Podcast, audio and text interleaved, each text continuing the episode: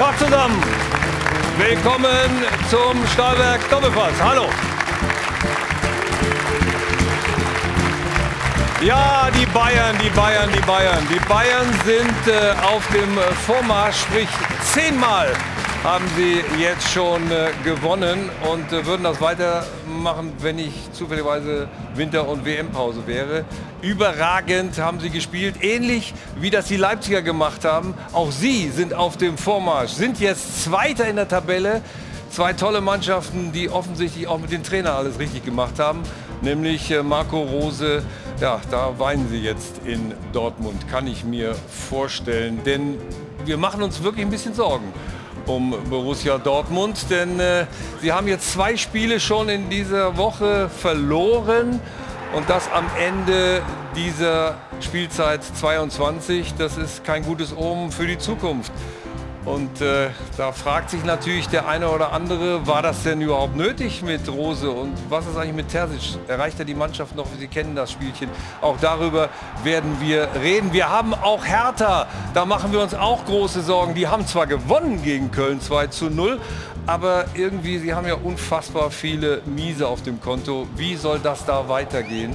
Fragen wir uns. Wir machen uns auch Sorgen um äh, die Schiedsrichter, denn äh, sie haben Nachwuchsprobleme, auch in den unteren Ligen, in den Amateurligen. Und sie sind natürlich in dieser unfassbaren VAR-Klemme, nennen wir es mal so. Um das alles zu besprechen, wollen wir das jetzt tun mit unter anderem mit zwei Männern aus Berlin. Der eine äh, war 25 Jahre in der sportlichen Führung von Hertha BSC und der andere ist der Schiri-Boss. Wir begrüßen äh, Michael Preetz und Lutz Michael Fröhlich.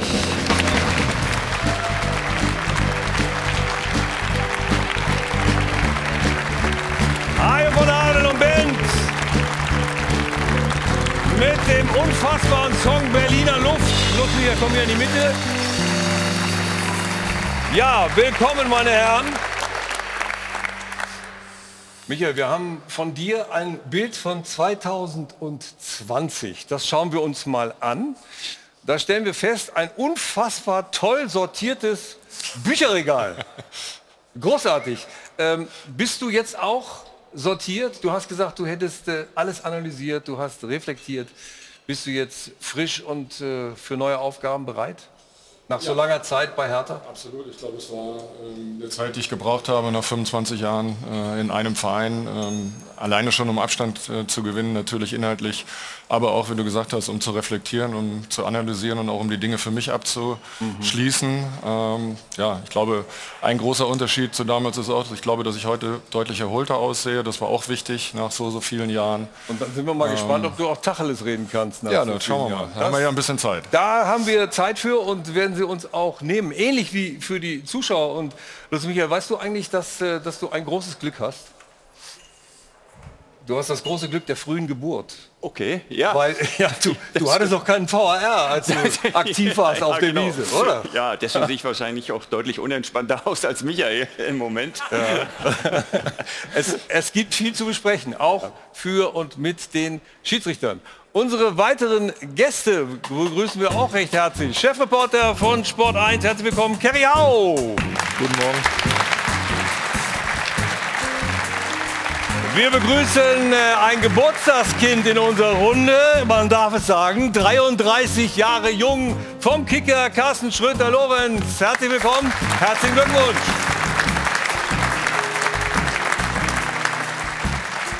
Wir begrüßen den Sportchef Bild West. Herzlich, Michael Markus. Morgen.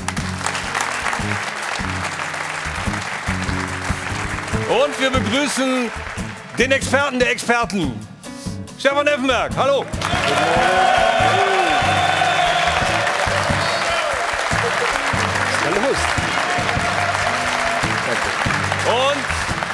Und, und in München äh, scheint die Sonne. Und wenn sie nicht scheinen würde, würde sie jetzt aufgehen mit Jana Wosnica. Wunderschönen guten Morgen. Ja, wir wollen eine kleine Zeitreise machen und zwar genau in den Dezember 2022 und zu Borussia Dortmund. Dort wurde da zu dem Zeitpunkt Favre entlassen, Terzic übernahm und das war der Beginn einer ganz schönen Erfolgsstory. Es waren 45 Punkte in 23 Bundesligaspielen, die Qualifikation für die Champions League und natürlich vor allem, wir sehen es hier, der Pokalsieg gegen RB Leipzig.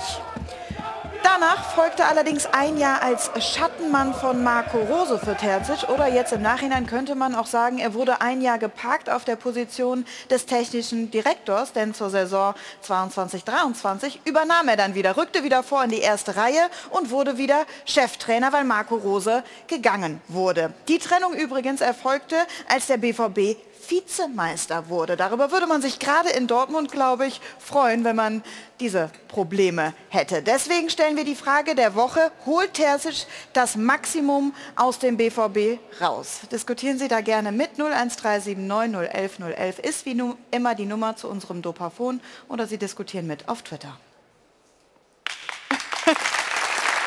Danke, Jana. Und äh, ja, wir haben die Bilder eben gesehen. Die Dortmunder Sie haben den Pokal gefeiert. Das ist lange her. Sie überwintern zurzeit auf Platz 6 der Liga, haben äh, nach 15 Spielen 21 Tore kassiert. Das ist heftig. Und äh, sie wirkten auch im Spiel in Gladbach sehr, sehr müde. Sebastian Bernsdorf.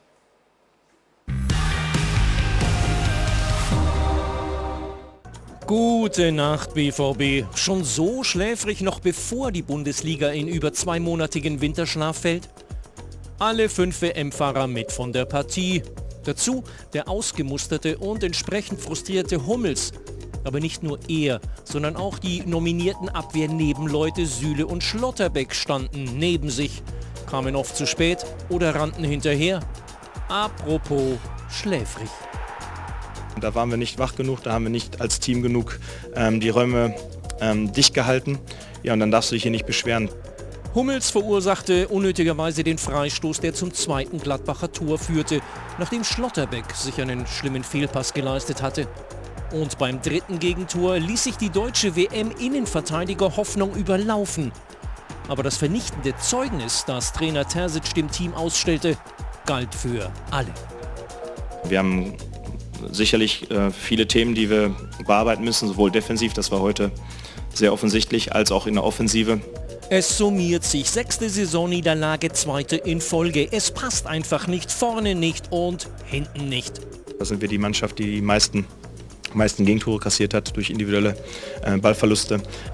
Und beim Tor zum 4 zu 2 Endstand wurde klar, dass die Abwehr eben auch im Stich gelassen wird wenn man halt sieht, die Bereitschaft, ähm, dann nochmal das eigene Tor zu verteidigen, besonders beim vierten Tor, wo sie dann im Zentrum äh, umschalten, wo wir zu spät kommen, wo wir nicht zupacken und wo wir dann, wenn wir zu spät sind, nicht bereit sind, nochmal die, die 20, 30 Meter nach hinten zu sprinten und unsere Jungs zu unterstützen.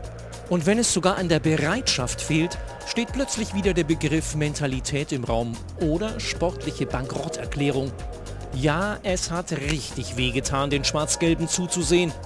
Einige wissen zwar, wie es jetzt für sie weitergeht, aber keiner weiß, wo es lang geht für den BVB. Und nach einer verkorksten Saison unter Trainer Rose stellt sich schon die Frage, was ist eigentlich besser geworden unter Terzic?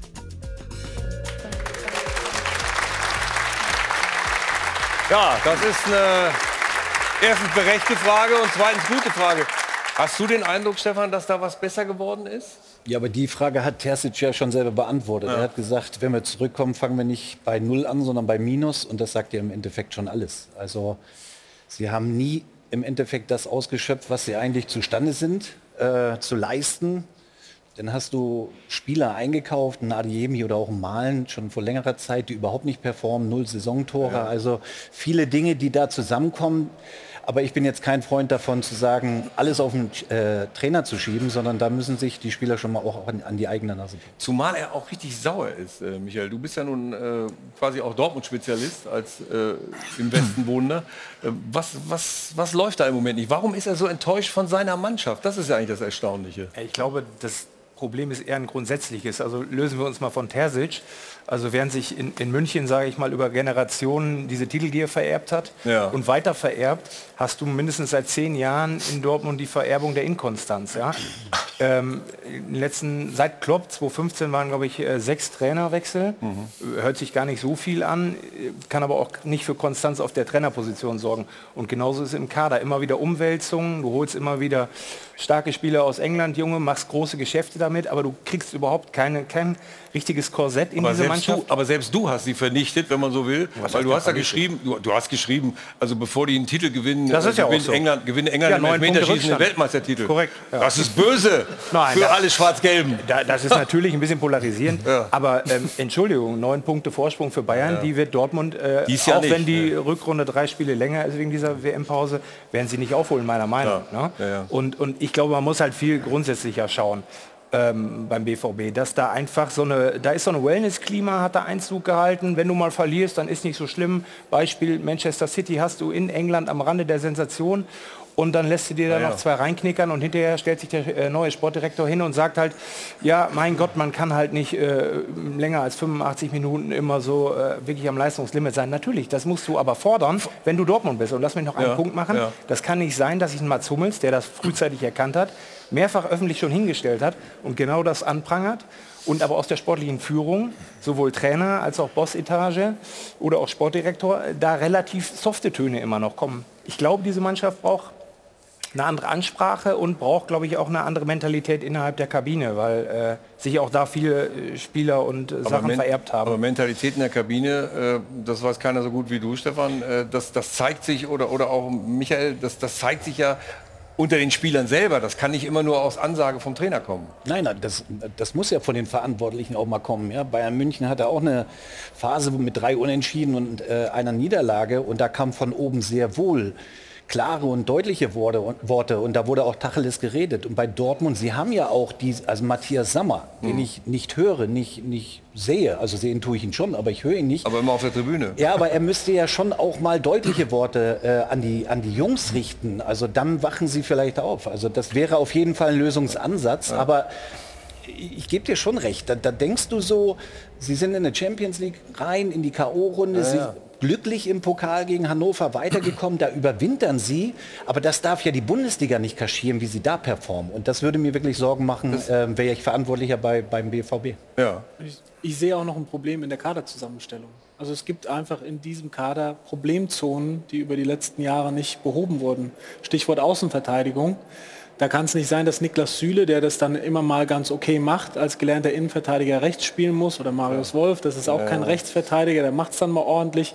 Meunier, Belgiens Nationalteam, teilweise gute Leistungen, hat auch noch nicht konstant überzeugt. Links Nico Schulz geholt, der einfach überhaupt nicht funktioniert hat für viel Geld. Ähm, dann haben sie da Guerrero, der eigentlich quasi ein verkappter Spielmacher ist. Sie Vorne haben auf beiden Seiten auch nicht. Probleme in der Außenverteidigung und das ist dann schon Also ein in der, Problem auf dem Level. ich, ich schieße jetzt meinen ersten Pfeil ab. In der, in der äh, Zusammensetzung von äh, überschätzten Teams äh, kennst du dich ja auch gut aus, ne? Ja, herz, herzlich, willkommen, herzlich willkommen in München beim Doppelpass. Ja, aber Da musst du durch. Da musst du durch. Ja, ja. äh, nein, Michael, ernsthaft, äh, wenn, wenn du das so von außen auch betrachtest, ähm, ist das tatsächlich eine, eine, eine Mannschaft, die, von der mehr verlangt wird, was sie aber nicht liefern kann? Also wir sind am 15. Spieltag, das muss man mal sagen. Ich habe ein bisschen den Ja, Eindruck, dass die Dortmunder... Ach, das geht aber schön los. Dass die Dortmunder...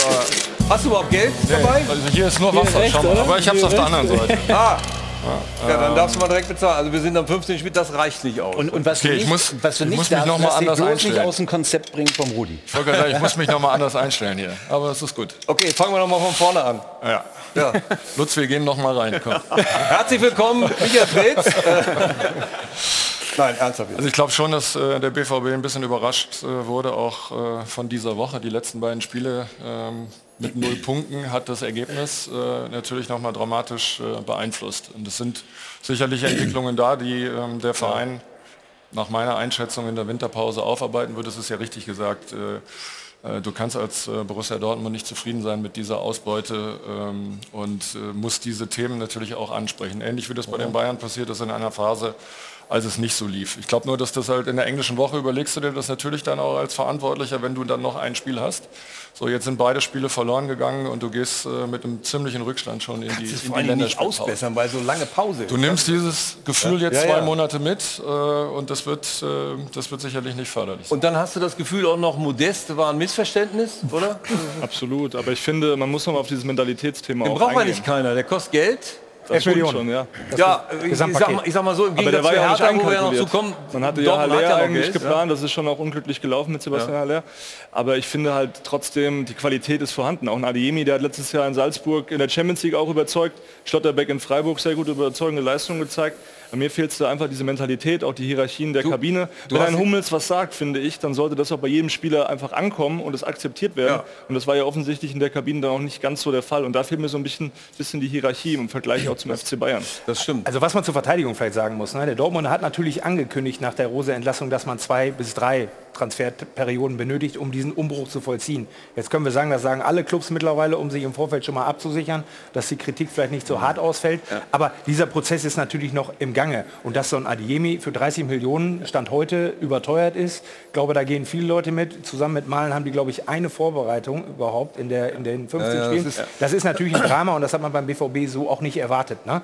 Ähm, du hast immer ein, zwei faule Eier, sage ich mal, bei den Transfers dabei, wenn die so teuer sind. Dann rührt sich natürlich schneller der Unmut auch beim Fan. Aber in ja Dortmund klar. habe ich das Gefühl, sind es manchmal so drei. Ja, Modest war, zwei. wie, wie äh, Kerry schon zu Recht sagt, war, war ein Not-Not-Transfer. Ne? Man muss so Aber schnell sagst du? reagieren. Aber ist total interessant, weil ähm, aus Schiedsrichtersicht kann ich das nur spiegeln, weil die Schiedsrichter bereiten sich auf die Spiele vor, gucken, welche Mannschaften spielen die, welche Prinzipien verfolgen die. Beispiel Union, zum, das ist relativ gut für einen Schiedsrichter, sich vorzubereiten, Freiburg. Bei Dortmund in der Spielvorbereitung wissen die Schiedsrichter nie, was genau auf sie zukommt, welches Spiel auf sie zukommt. Das, stimmt ist, es ist schwierig für Schiedsrichter, sich darauf vorzubereiten. Ja. Aber da muss ich mich dann trotzdem drauf einstellen können. Ne? Genau, ja, das ist klar. Aber, Ja. aber man hat äh, erstmal so die, diese Ordnung. Was erwartet einen? Ähm, äh, natürlich Ja. wissen die Schiedsrichter die ersten zehn Minuten im Spiel, gucke ich mir das mal an, wie es läuft. Bei Dortmund ist es so, es kann sein, da- das geht ein 5 zu 0. Es kann aber genauso sein, so ein Spiel wie jetzt in Gladbach, was auch durchaus hätte 2 zu 6 enden können. So, und dann gucken wir uns mal die Szene an, das 1 zu 0 äh, für, die, für die Gladbacher. Stefan, wenn man das betrachtet, fragt man sich, was machen die Gelben da eigentlich? Also sie machen es ja gut. Die Viererkette rückt zurück, versucht das Tempo äh, rauszunehmen. Der Laufweg hier von Hofmann war einfach perfekt und der Pass auch. Hier sehen wir das, der kreuzt, schließt direkt äh, mit dem linken Fuß ab.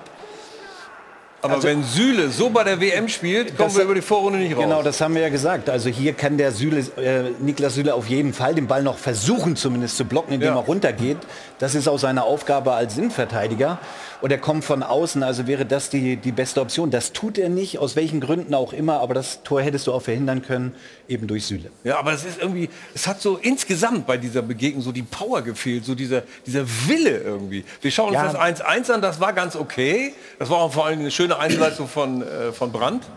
Muss man ja auch sagen mal. Ja, es erst gab mal- auch ein bisschen was Positives. Erstmal ein perfekter Ball von Bellingham und Ja. dann die Annahme und direkter Abschluss. Also wenn einer so ein bisschen sich positiv entwickelt hat in den letzten Wochen, dann ist es wirklich Julian Brandt. Ja. Das hat man Terzic ja vorgeworfen, Das dass, er kaum die Spieler besser macht. Brandt ist ein positives Beispiel. Das ist definitiv auch ein Lohn von, von Terzic. Genau wie der äh, Mukoko, nachdem er lange an Modest festgehalten hat und wahrscheinlich festhalten musste, weil er den selber einkaufen wollte, konnte er den ja nicht nach drei Spielen sofort opfern, hat er auch äh, den Brand auf jeden Fall hinbekommen. Und das ist, glaube ich, auch ein, ein guter WM-Fahrer. Und ich glaube, ich kann dich bei Süle beruhigen. Ich denke nicht unbedingt, dass er zwangsläufig in der Startelf gegen Japan stehen wird. Aber das ist nur so der- meine Einschätzung. Ja, auf, der, auf der anderen Seite hat er sich vielleicht auch schonen wollen, damit er auf Wobei jeden Fall Süle und Schlotterbeck, die haben auf jeden Fall eine Mentalität mitgebracht, die, äh, die dem Kader schon gefehlt hat. Ne? Also auf, auf Sicht ist, sind die beiden Aber- eine gute Investition, glaube ich. Wir gucken, uns die, wir gucken uns die Entstehung zum 2-1 Aber, aber fraglich ist dann, muss ich wirklich Ja. sagen, ich meine, die Nominierung war ein Tag vorher, am Donnerstag, die beiden Ja. wären nominiert.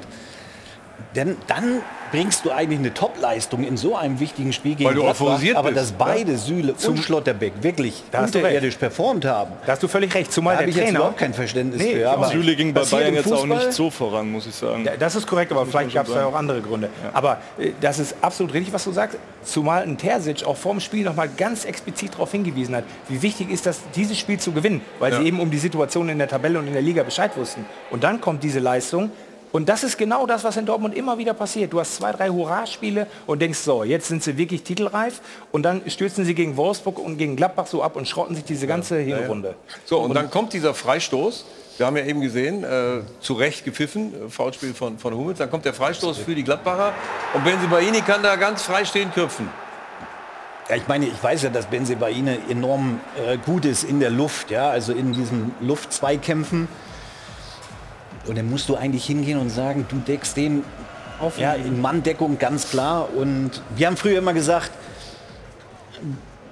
wenn er nicht an den Ball kommt, also wenn ich nicht an den Ball komme, Ja, er auch nicht. darf mein Gegenspieler Ja, auch ja. nicht an. So, irgendwie muss ich das regeln. Das hast du ja zu deiner Zeit auch ganz gut geregelt. Die Jungs wissen das aber offensichtlich. Nein, aber dass er so blank da hochgeht, fünf Meter vor Tor, das darf dann auch nicht. Also es durfte vieles nicht passieren am Freitag, muss ich mal dazu geht- sagen. Und da du hast ja völlig um- richtig, äh, ri- richtig gesagt, die hätten ja sechs oder sieben Ja, ja, fliegen können. das stimmt. Ne? Also um körperlich robustes Aufnehmen, ne? Das sagst du doch beim, beim Standard, dass du, dass du Körperkontakt Ja. hast. Und Benzebaini ist ja in seinem ganzen Bewegungsablauf praktisch ungestört. Klar. Und wenn er dann Anlauf nehmen kann und geht hoch und hat, hat, hat, wird noch nicht mal behindert, dann kann er einfach ein Tor machen. Und ich finde noch manche Aussagen lassen doch öffentliche Aussagen so ein bisschen tief blicken aus der Distanz, ob das wirklich so ein Kollektiv ist, wie jetzt vielleicht Union oder Freiburg. Wenn Adeyemi nach diesem Hackenballverlust bei Union Berlin sagt, dass er das gar nicht als Fehler ansieht an, an der Mittellinie, dann musst du dich schon fragen, äh, was da nicht stimmt. Ja. Adeyemi hat ja auch gesagt, beim, Ist kein beim Foul. Frankfurt war kein wär kein Foul Foul und kein... Nein, Adeyemi, glaube ich, Da da sollten wir jetzt da auch nicht kommen wir zu viel erwarten. rein. Ne? Nein, Also nein. bei, bei Auf der, Interviews. auf der anderen Seite, Benzibaini ist auch schon in Kontakt mit Borussia Dortmund. Wollte- ich ne? wollte hat, das hat so gerade- viel, hat so viel gute Kopfbälle gemacht, da hat der BVB gesagt, Ich ach, wollte das gerade einwerfen. Ja, ich glaube, ja, sicher. Ist ja auch ein guter Spieler, wie wir gerade gesehen Das haben. ist der nächste von Gladbach. Die Gladbacher freuen sich. Die- Ja, die Bayern kaufen da und die Dortmunder ja. kaufen in Gladbach. Es gibt auch so gewisse Flüsse, die sich nicht ändern. ist vielleicht kommen das sie schon deswegen sicher? nicht weiter.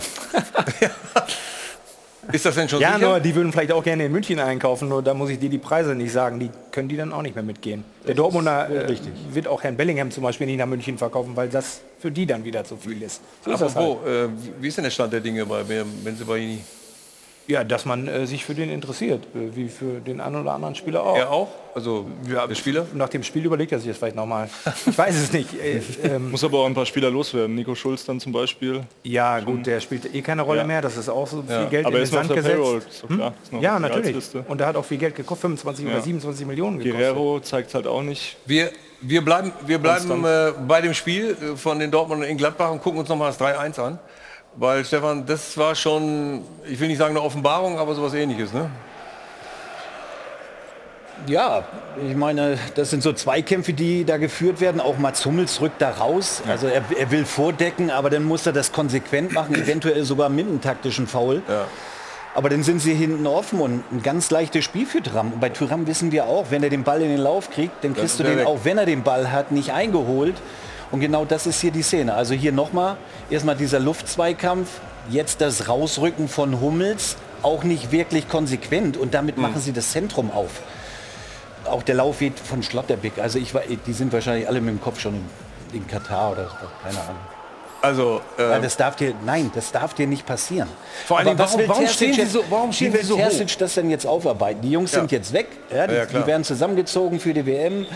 Zwei Monate Zeit, um das irgendwie zu analysieren. Das war einfach ein echt schlecht, vielleicht das schlechteste Spiel der Dortmunder in, dieser, in diesen paar Monaten, die Ja, gespielt wurden. Bremen war hinten raus auch nicht gerade gut. Ähm, aber ähm, Watzke war heute Morgen bei Bild TV bei uns und ist natürlich auch darauf angesprochen worden, wie das jetzt weitergeht. Und er hat angekündigt, dass er jetzt erwartet, dass Kehl und Terzic jetzt sofort eine Analyse machen, ihm ihre Ergebnisse dann vortragen. Und das hörte sich schon nach ein bisschen Schärfe jetzt an, ne? dass er da jetzt schon was erwartet. Auf der anderen Hand, äh, auf der anderen Seite gibt er dem Terzic eine Perspektive wie Klopp, was die Amtszeit länger angeht. Also man ist da schon ein bisschen verliebt, aber auch ein bisschen voneinander abhängig, weil wenn auch Terzic jetzt wieder in die Wüste geschickt werden müsste, und ich meine nicht nach Katar, dann, ähm, äh, dann ist das auch ein Eingeständnis des Versagens der, der, der Führung. Na, das, ne? das werden sie nicht tun, aber äh, ich meine, diese, diese Forderung der Analyse, das, das klingt immer so wie, wie, oh, der Chef hat jetzt mal richtig gesagt, ja, was los ist. aber ist ja normalerweise Unfug, sagen die in Dortmund, wir analysieren Ja, aber- zusammen. und das war jetzt ein aber ja- Arbeitsauftrag für die Gruppe Aber wir äh, haben ja- Terzic und Kehl. aber wir haben ja Also- eben schon von, ja eben, wir haben ja eben schon von Stefan gehört, das können die beiden miteinander aus äh, Baldowern und können ein Vier-Augen-Gespräch führen. Das ist auch keine Analyse in dem Sinne, dass die Mannschaft davon erfährt oder. Genau, äh, du kannst ja sowieso wird. nichts ändern Genau. jetzt. Also das- Nein, aber also- sie werden ja schon sagen, was sie sich äh, überlegt haben für die Rückrunde, ähm, wo sie dann nochmal äh, vielleicht äh, schärfer werden wollen. Aber klar kann man das nett daher sagen. Am Ende äh, zählt was dabei. Wir, wir müssen gleich noch intensiv über Mats Hummels reden und äh, über die Zukunft, die, die da ins Haus steht. Wir wollen natürlich die Bayern nicht vergessen, ja, weil sie schon zehnmal gewonnen haben, müssen wir natürlich auch da mal drauf gucken. Und äh, wenn Sie Lust haben, dann äh, nutzen Sie jetzt die Chance für 75.000 Euro. Haben Sie die Chance, Sport 1 Weihnachtsgeld äh, zu gewinnen. Und nach der Werbung sehen wir uns wieder. Bis gleich. Zurück im äh, Airport Hotel Hilton am Münchner Flughafen mit Hajo von Adel und Band zum Stahlwerk Doppelpass. Und äh, wir sind im Moment beim Schwerpunkt Borussia Dortmund. Und äh, es gibt ja schon den einen oder anderen beim BVB, der sagt, also das mit Rose, das hätten wir uns doch sparen können, den wegzuschicken. Jana, was meinst du? Ich meine vor allem, dass Leipzig derzeit ein absolutes Top-Team ist und das belegen vor allem diese Zahlen. Gestern ja wieder der 2 zu 1 Sieg gegen Werder Bremen durch die Tore, wir sehen es hier von Silver und Schlager. Das war insgesamt der vierte Bundesligasieg in Serie. Wettbewerbsübergreifend sind die Leipziger seit 13 Spielen ungeschlagen. Davon gab es elfmal drei Punkte und zweimal ein Remis. Also das sind wirklich die Zahlen eines absoluten Spitzenteams, das muss man so festhalten. Was man auch festhalten muss, ist, dass das der Fall ist seit Stichtag der Amtsübernahme von Marco Rose in Leipzig. Das sind zehn Bundesligaspiele an der Zahl stand jetzt. Da gab es 23 Punkte und wenn wir einmal auf die Rose-Tabelle schauen, dann sehen wir hier kein Team in der Fußball-Bundesliga holte in diesem Zeitpunkt mehr Punkte. Sie sind punktgleich mit den Bayern und man stelle sich doch mal vor, was wäre, wenn Rose mit Leipzig in diese Saison gestartet wäre. Dann hätten wir vielleicht jetzt sogar einen echten Meisterschaftskampf. Den erhoffen wir uns ja eigentlich immer von Borussia Dortmund. An denen sind die Leipziger in der Zeit aber längst vorbeigezogen. Wir sehen, sie sind gar nicht in dieser Tabelle überhaupt erst aufgelistet. Ja, und Leipzig das Ganze also mit Marco Rose, der ja in Dortmund gegangen wurde. Hans-Joachim Watzke hat sich jetzt noch einmal zu dem Aus von Marco Rose in Dortmund geäußert. Das Ganze können Sie noch mal nachlesen auf sport1.de. Das ist eine aktuelle Meldung. Von mir gibt es jetzt die Frage zurück in die Runde. War das vielleicht ein Fehler, den man da in Dortmund begangen hat? Ja, Michael, du vielleicht, äh, weil Terzic sitzt auf der Bank. Also, um, um die Dortmunder zu beruhigen, äh, Jana, Jana meinte, äh, Leipzig hat sich vorübergehend äh, vor Dortmund gesetzt. Also, ja. wir schwächen das ein bisschen ab. Nein, aber äh, sie sind jetzt Sechster. So, und Terzic hat ein Problem. Also gehen wir, gehen wir stumpf nach den Zahlen und nach der Tabelle. Dann ähm, hat sich nichts verbessert, sondern verschlechtert natürlich. Sie haben fünf oder sechs Punkte weniger als zum äh, vergleichbaren Zeitpunkt unter Rose. Äh, nichtsdestotrotz, Watzke hat das so ein bisschen nebulös heute Morgen angedeutet bei Bild, dass da irgendwas nicht stimmte und man selber das nicht genauso definieren kann man kann es auf atmosphärische Störungen, sage ich mal, runterbrechen. Abgesehen ja. davon, dass man aus der Champions League rausgeflogen ist und in der Liga auch nicht so performt hat wie gewünscht. Es war einfach diese Bindung zu den Fans, äh, da war er nicht so akzeptiert, da war vielleicht seine Art irgendwie, die kommt vielleicht in Leipzig, wo er her stammt, irgendwie besser an. Ja, ja. Da, da waren einfach viele Strömungsdefizite, sage ich mal. Jetzt können wir sagen, das ist in Dortmund häufiger der Fall. Mit Tuchel gab es ähnliche Probleme. Der hat auch einen Pokal gewonnen und musste danach gehen. Ähm, da müssen sich mit Sicherheit auch die Herren in der Führung äh, hinterfragen, ob sie Teil dieser äh, mhm. Thermik sind, die manchmal negativ ist. Fakt ist, das ging da einfach nicht weiter. So. Und, das und haben, sportlich, um, um, um das ein bisschen... Deswegen, ab, lass ja. mich nur sagen, deswegen ist der Wechsel auf Terzic richtig. Mhm. Ne? Bewerte ich okay. heute, muss ich, kann ich das entsprechend hinterfragen. Mhm. Und das Problem des Dortmunder ist, äh, was ich gerade schon sagte, die haben sich jetzt aufeinander eingelassen. Und wenn auch das jetzt scheitert, dann gibt es dann größeren Knall. Von daher, das muss jetzt funktionieren, ja, sage ich mal. Das, das weiß auch Watzke, denn der das größere Watzke, Knall heißt natürlich. dann, dass er auch in der Kritik steht. Ne? Ja, natürlich. Du stehst als Verantwortlicher immer in der Kritik, wenn du Führungspositionen besetzt, die dann nicht funktionieren. Und das sich dann durch. Ja, ach was, genau. Interessant. Wir, äh, wir, gehen trotzdem noch mal sportlich zurück. Äh, wir gucken uns das 4 zu 2 an, äh, Stefan, ähm, von Gladbach gegen die Dortmunder. Und äh, das war ja schon auch eine Offenbarung. Ja, absolute Passivität halt. Keiner, also die Dortmunder kleinen Überzahl sieht man ja hier, aber keiner wirklich passiv so warum den geht da keiner hin? Ja, warum geht da keiner hin? Dann musst du die Jungs anrufen und fragen. ähm, Habe ich gemacht, geht für- alle nicht dran. Ja, aber, aber was meinst du, was Terzic auf der, auf der Bank denn denkt? Der denkt Ja. sich auch, warum geht keiner, warum stellt ihn keiner, warum geht keiner aktiv in den Zweikampf, warum suchten sie den Zweikampf nicht? Also, Aber der und das Hauptkritiker war kurz nach der, nach der Pause. nicht. Also du darfst nicht vergessen, das, wir sind, reden hier nicht von der 90. Ja, ja. Minute, sondern das war direkt nach der 46, Pause. Ja. wo du eigentlich wieder zurückkommen kannst ins Spiel. Und da denn so passiv zu sein, ja, ich, Aber schon vorne auch, sieht man ja. Also vorne kommt man nicht richtig in die Zweikämpfe und dann entsteht eben auch so ein Tor. Und natürlich, der Gladbacher macht es überragend, überragendes Tor. Aber nach diesem Tor sind natürlich auch die Köpfe so weit unten bei Dortmund, dass nichts mehr geht. Also in der zweiten Halbzeit hatten die ja eigentlich keine echte Torschuss mehr. Nur sechs Minuten Und kurz vor der Pause, das kommt mir ein Ja. bisschen zu kurz, hatten die noch ein, zwei Hochkaräter. Malen, der aus einem Meter oder aus zwei Metern das Tor auch nicht macht. Und dann läuft es vielleicht in eine andere Richtung. Klar. Auf der anderen Seite, sechs Minuten nach diesem Tor, äh, schlafen die Dortmunder schon wieder. Ja, das ist es ja. Da haben wir gesagt, sie hätten auch mit sechs oder sieben nach Hause gehen können. Also zweite Halbzeit war wirklich erschreckend, wo du eigentlich vielleicht noch mal zurückkommen kannst, wenn du den Kampf annimmst, die Laufbereitschaft. Gladbach ist, glaube ich, zehn Kilometer insgesamt mehr gelaufen. Das ist eine Zahl. Ähm, und auch die Zweikampf, der Zweikampfquote, ne, extrem. Also im Positiven für Gladbach äh, und bei, bei, bei Dortmund nicht. Und so kannst du den nicht verkaufen. Ja, ja, klar. Und, und, und dann gab es ja aber auch noch wieder so knifflige Nummern, wie zum Beispiel, äh, hier gucken wir uns mal an, vermutliches, vermeintliches Handspiel von Benzibaini nach dieser Ecke. Da haben Lutz wir, einen Michael, anderen, jetzt, da haben wir bist jetzt du, einen anderen ja, Experten. Jawohl. Jetzt, Jetzt ist der ja. Experte, der Schiedsrichter gefragt. Ähm, Also im ersten Moment sieht es jetzt mal unverdächtig aus. Ähm, ja gut, okay, das, die springen hoch zum Ball, der, der kriegt den Ball von hinten an den Arm geköpft. Also das würde ich ähm, einordnen als ähm, Ermessen, im Ermessen des Schiedsrichters. Der Arm ist ein bisschen... Oh, Im ja, Ermessen des Schiedsrichters. Ja, nee, man Also sieht es jetzt schon, man, man, man sieht, ja, Schnickschnack. ja, ja, also es ist grenzwertig, es ist grenzwertig, der Arm geht schon sehr weit vom Körper weg. Andererseits ähm, muss man sich die Frage stellen, als Schiedsrichter in der Situation, gehört diese Armbewegung noch Ja. zur, ist die natürlich im Vergleich zu der Körperbewegung, finde ich da am Ende grenzwertig. Wir wollen nicht diesen Formalismus haben, dass jeder Arm, der so abgestreckt ist, letztendlich ein, Hau- ein Handspiel sein soll, ein strafbares Handspiel. Ich finde es grenzwertig. Ich finde, dass man bei diesen... es immer Auslegungssache. Ne? Natürlich. Und Je nachdem, wen ich habe als Schiedsrichter, kann ich mir sowas leisten. ähm, ich meine, bei solchen Situationen, jetzt sind wir bei dem Thema Schnittstelle Ja. Schiedsrichter Ja. und Videoassistent, wenn der Schiedsrichter auf dem Platz der Überzeugung ist, dass dieser Bewegungsablauf natürlich ist, dann sollte er seine Entscheidung treffen, so wie Ja. er es dann auch bewertet.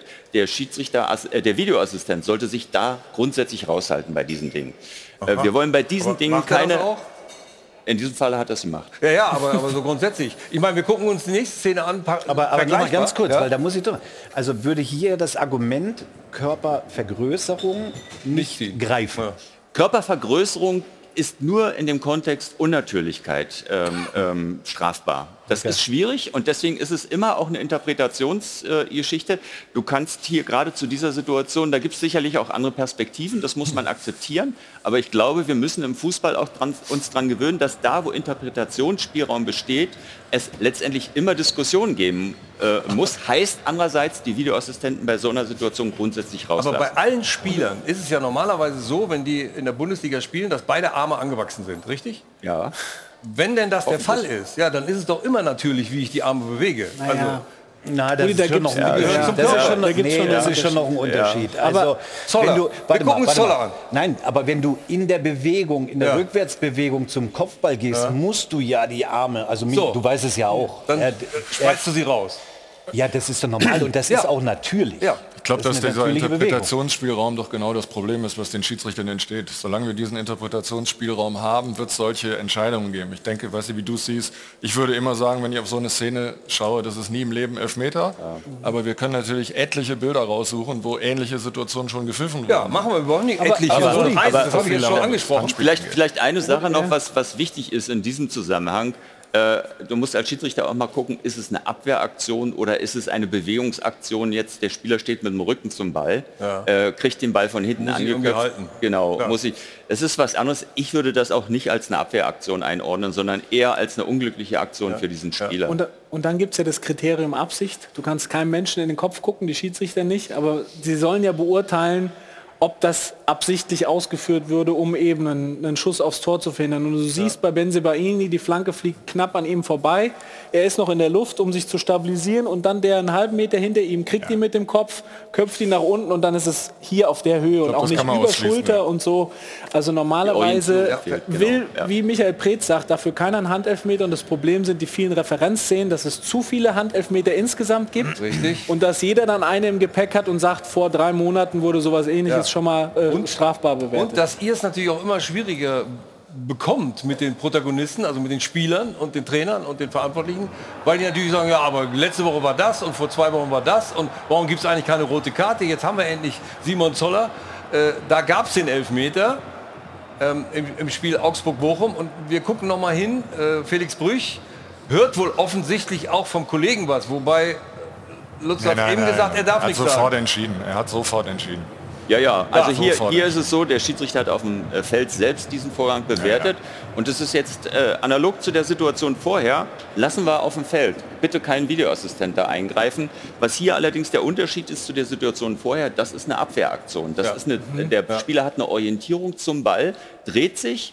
Und wenn der Schiedsrichter der Meinung ist, der Arm geht jetzt zu weit raus und der, Arm, äh, der Ball wird dadurch abgeblockt, dann entscheidet er auf dem Platz aus seiner Wahrnehmung heraus elf Meter. Aber wir wollen, dass solche Vorgänge auf dem Platz bleiben. Und Ja, das, das ist ja auch der Vorteil. Ich meine, äh, der äh, frühere Kollege äh, Bernd Heinemann äh, hat am Montag bei uns in der Sendung gesagt, also das ist doch immer diese Strafraumpolizei. Ja, die dann da äh, tätig wird, wenn eben die Kollegen auch aus dem Kölner Keller, auch wenn du sagst, die sollen sich nicht melden, natürlich äh, hört Brüch kurz mal und sagt, hat da jetzt jemand was gesagt? Ist der Kollege, äh, ist er auch der Meinung, die, wie ich jetzt hier gepfiffen habe? Also ein bisschen findet ja diese Kommunikation trotzdem statt. Natürlich, klar. Es ist, äh, solche Situationen werden ja immer gecheckt. Und wenn ein Check läuft, dann, wird, dann findet auch eine Kommunikation statt. Klar. Das ist klar. Aber das äh, will auf den Begriff der Strafraumpolizei nochmal zurückkommen. Das würde ich eher, diesen Begriff würde ich, wenn, dann eher so verordnen im Bereich der Foulspielsituation, Ja. wenn es darum geht, äh, Kontakte zu bewerten. Ähm, wenn, wenn man sagen wir, Abläufe hat, zum Beispiel, äh, äh, wo man darüber nachdenkt, faul oder nicht Mhm. Ähm, und äh, sich dann zurückzieht, dann am Ende, dass man nur deswegen interveniert oder Ja. nur, und dann am Ende nur deswegen ein Strafstoß zustande kommt, weil ein Kontakt vorgelegen hat. Das ist etwas, was, was mich stört grundsätzlich. Da, so, da sollten die Ja, ja, Videoassistenten stimmt. sich auch raushalten. Da sind wir uns einig. Wir haben ein positives Beispiel aus dem äh, Gladbach-Spiel, äh, was auf der Wiese nicht gesehen wurde, aber dann der Kollege eingegriffen hat. Nämlich diese Szene hier mit Mats Hummels und Tyrann. Da haben alle gedacht, oh komm, der Hummels ist ausgerutscht oder irgend sowas. Ne? Ja. Aber wenn man genauer hinguckt, konnte man sehen, es gab den Kontakt und der hat ihn dann auch im Prinzip aus dem Gleichgewicht Es gebracht. gibt ja auch direkt die Kommunikation zwischen Hummels und dem Schiedsrichter. Der, Ja. der Mats Hummels wird Ja. ihm mit Sicherheit gesagt haben, der hat mir in der Sohle getroffen. Ja, ja. So, denn das siehst du ja auch an der Reaktion von den Spielern. Also das hoffe ich mal, dass die Schiedsrichter Ja. das erkennen. Also hier völlig richtig, da ist der Kontakt, er kann nicht sauber in die Aktion gehen, Ja. von daher richtig. Genau. Es ist ein gutes Beispiel. Äh, Man, man kann jetzt sagen, okay, der Schiedsrichter steht gut, es ist eine, eigentlich eine Situation auf freier Tanzfläche, da sind nur die beiden Spieler. Aber diese, diese, diese Situation ähm, am, am Boden, wo hat er den berührt, die sind so schwer am Ende, obwohl jetzt jeder vielleicht sagt, ja Mensch, der steht doch gut. Kannst du als Schiedsrichter schwer sehen und Ja. äh, hier in dem Falle Schiedsrichter kommuniziert auch gleich äh, mit Mats Hummels, ähm, hat ihm mitgeteilt, du, ich habe es nicht gesehen, ich habe da keinen Kontakt gesehen. Und wenn der Videoassistent dann so ein evidentes Bildmaterial hat, dann stellt es ihm zur Verfügung, dem Schiedsrichter, damit er die richtige Entscheidung trifft. Mats Hummels hat äh, kein gutes Spiel gemacht in Gladbach, wie, wie viele andere Dortmunder auch. Aber in seinem Fall, äh, Stefan, ist das möglicherweise auch die Reaktion gewesen auf seine Nicht-Nominierung? Du hast dazu auch äh, deine These, die wir, die wir gerne einblenden wollen, äh, zu Mats Hummels. Nämlich eindeutig äh, hast du dich dazu geäußert, dass WM aus ist eine riesige Enttäuschung für Mats Hummels. Ich hätte ihn mitgenommen, weil er auf höchstem Niveau großartig performt hat. Außer Freitag. Außer Freitag. War das eine Folge? Nein, hat er. Also in der Champions Folge League, der also er hat wirklich auf höchstem Niveau performt. Dass er enttäuscht ist, das brauche ich gar nicht schreiben, ist ja klar und selbstverständlich. Wie er aber reagiert hat auf das Aus, Mhm. zeigt wieder, was für ein großer Sportler er ist. Ja? Also er wünscht ihm viel Erfolg, ich werde alles dafür tun, um noch besser zu werden. Also da muss ich sagen, da ziehe ich wirklich den Hut vor. Aber es wird natürlich eine bittere Zeit jetzt in den nächsten Wochen für ihn, ist doch klar, weil er so gerne dabei gewesen wäre. Und eigentlich, wenn du nach dem Leistung oder, oder, oder äh, nach Leistungspolitik gehst und sagst, die Besten müssen mit, dann hätte er eigentlich, oder hätte er nicht, sondern er hätte, müssen oder mitgehen müssen. Und Das was, wäre meine persönliche was, Meinung. was mich an der Stelle interessiert, Stefan, hätte er dann aus deiner Sicht auch spielen müssen? Weil das ist ja die große Frage. Nimmst du mal Zim Hummels mit als Innenverteidiger 4 oder 5? Also ein Oder hättest du ihn- Turnier ist ja lang ja, und, und du hast verschiedene Gegner, wo du auch vom, vom, von der Taktik her verschieden aufstellst. Aber ich glaube, dass Mats Hummels mit, mit Schlotterbeck und Süle bis auf Freitag eben sehr gut performt hat. Und das wäre eine Alternative gewesen. Und Mats Hummels hat ja auch das Zeichen gegeben, ich würde auch ein Backup sein, auch kein Problem, aber davor hatten sie wahrscheinlich Schiss. Also ich sag mal, mit, mit der, mit der Nicht-Nominierung hat Flick so ein bisschen das Leistungsprinzip ad absurdum geführt an Das der Stelle, weil die auch. anderen beiden von dir genannten, Süle und Schlotterbeck, haben auf Sicht der ganzen Saison bis hierhin schlechter performt als Hummels. Ne? Klar wird Hummels nicht so gut gekommen sein, dass er sehr meinungsstark ist und das auch nach außen aufgrund der Dortmunder Probleme immer wieder kommuniziert hat. Ne? Das haben wir ja auch thema- thematisiert alle. Äh, Und nichtsdestotrotz, was ich erschreckend fand, Flick kann ja so entscheiden, ich nehme den nicht mit. Aber wie er das verargumentiert hat, das war sehr schwach. Ich fand sowieso, die ganze Nominierungs-PK war in Teilen nicht gerade überzeugend von Flick. Ne?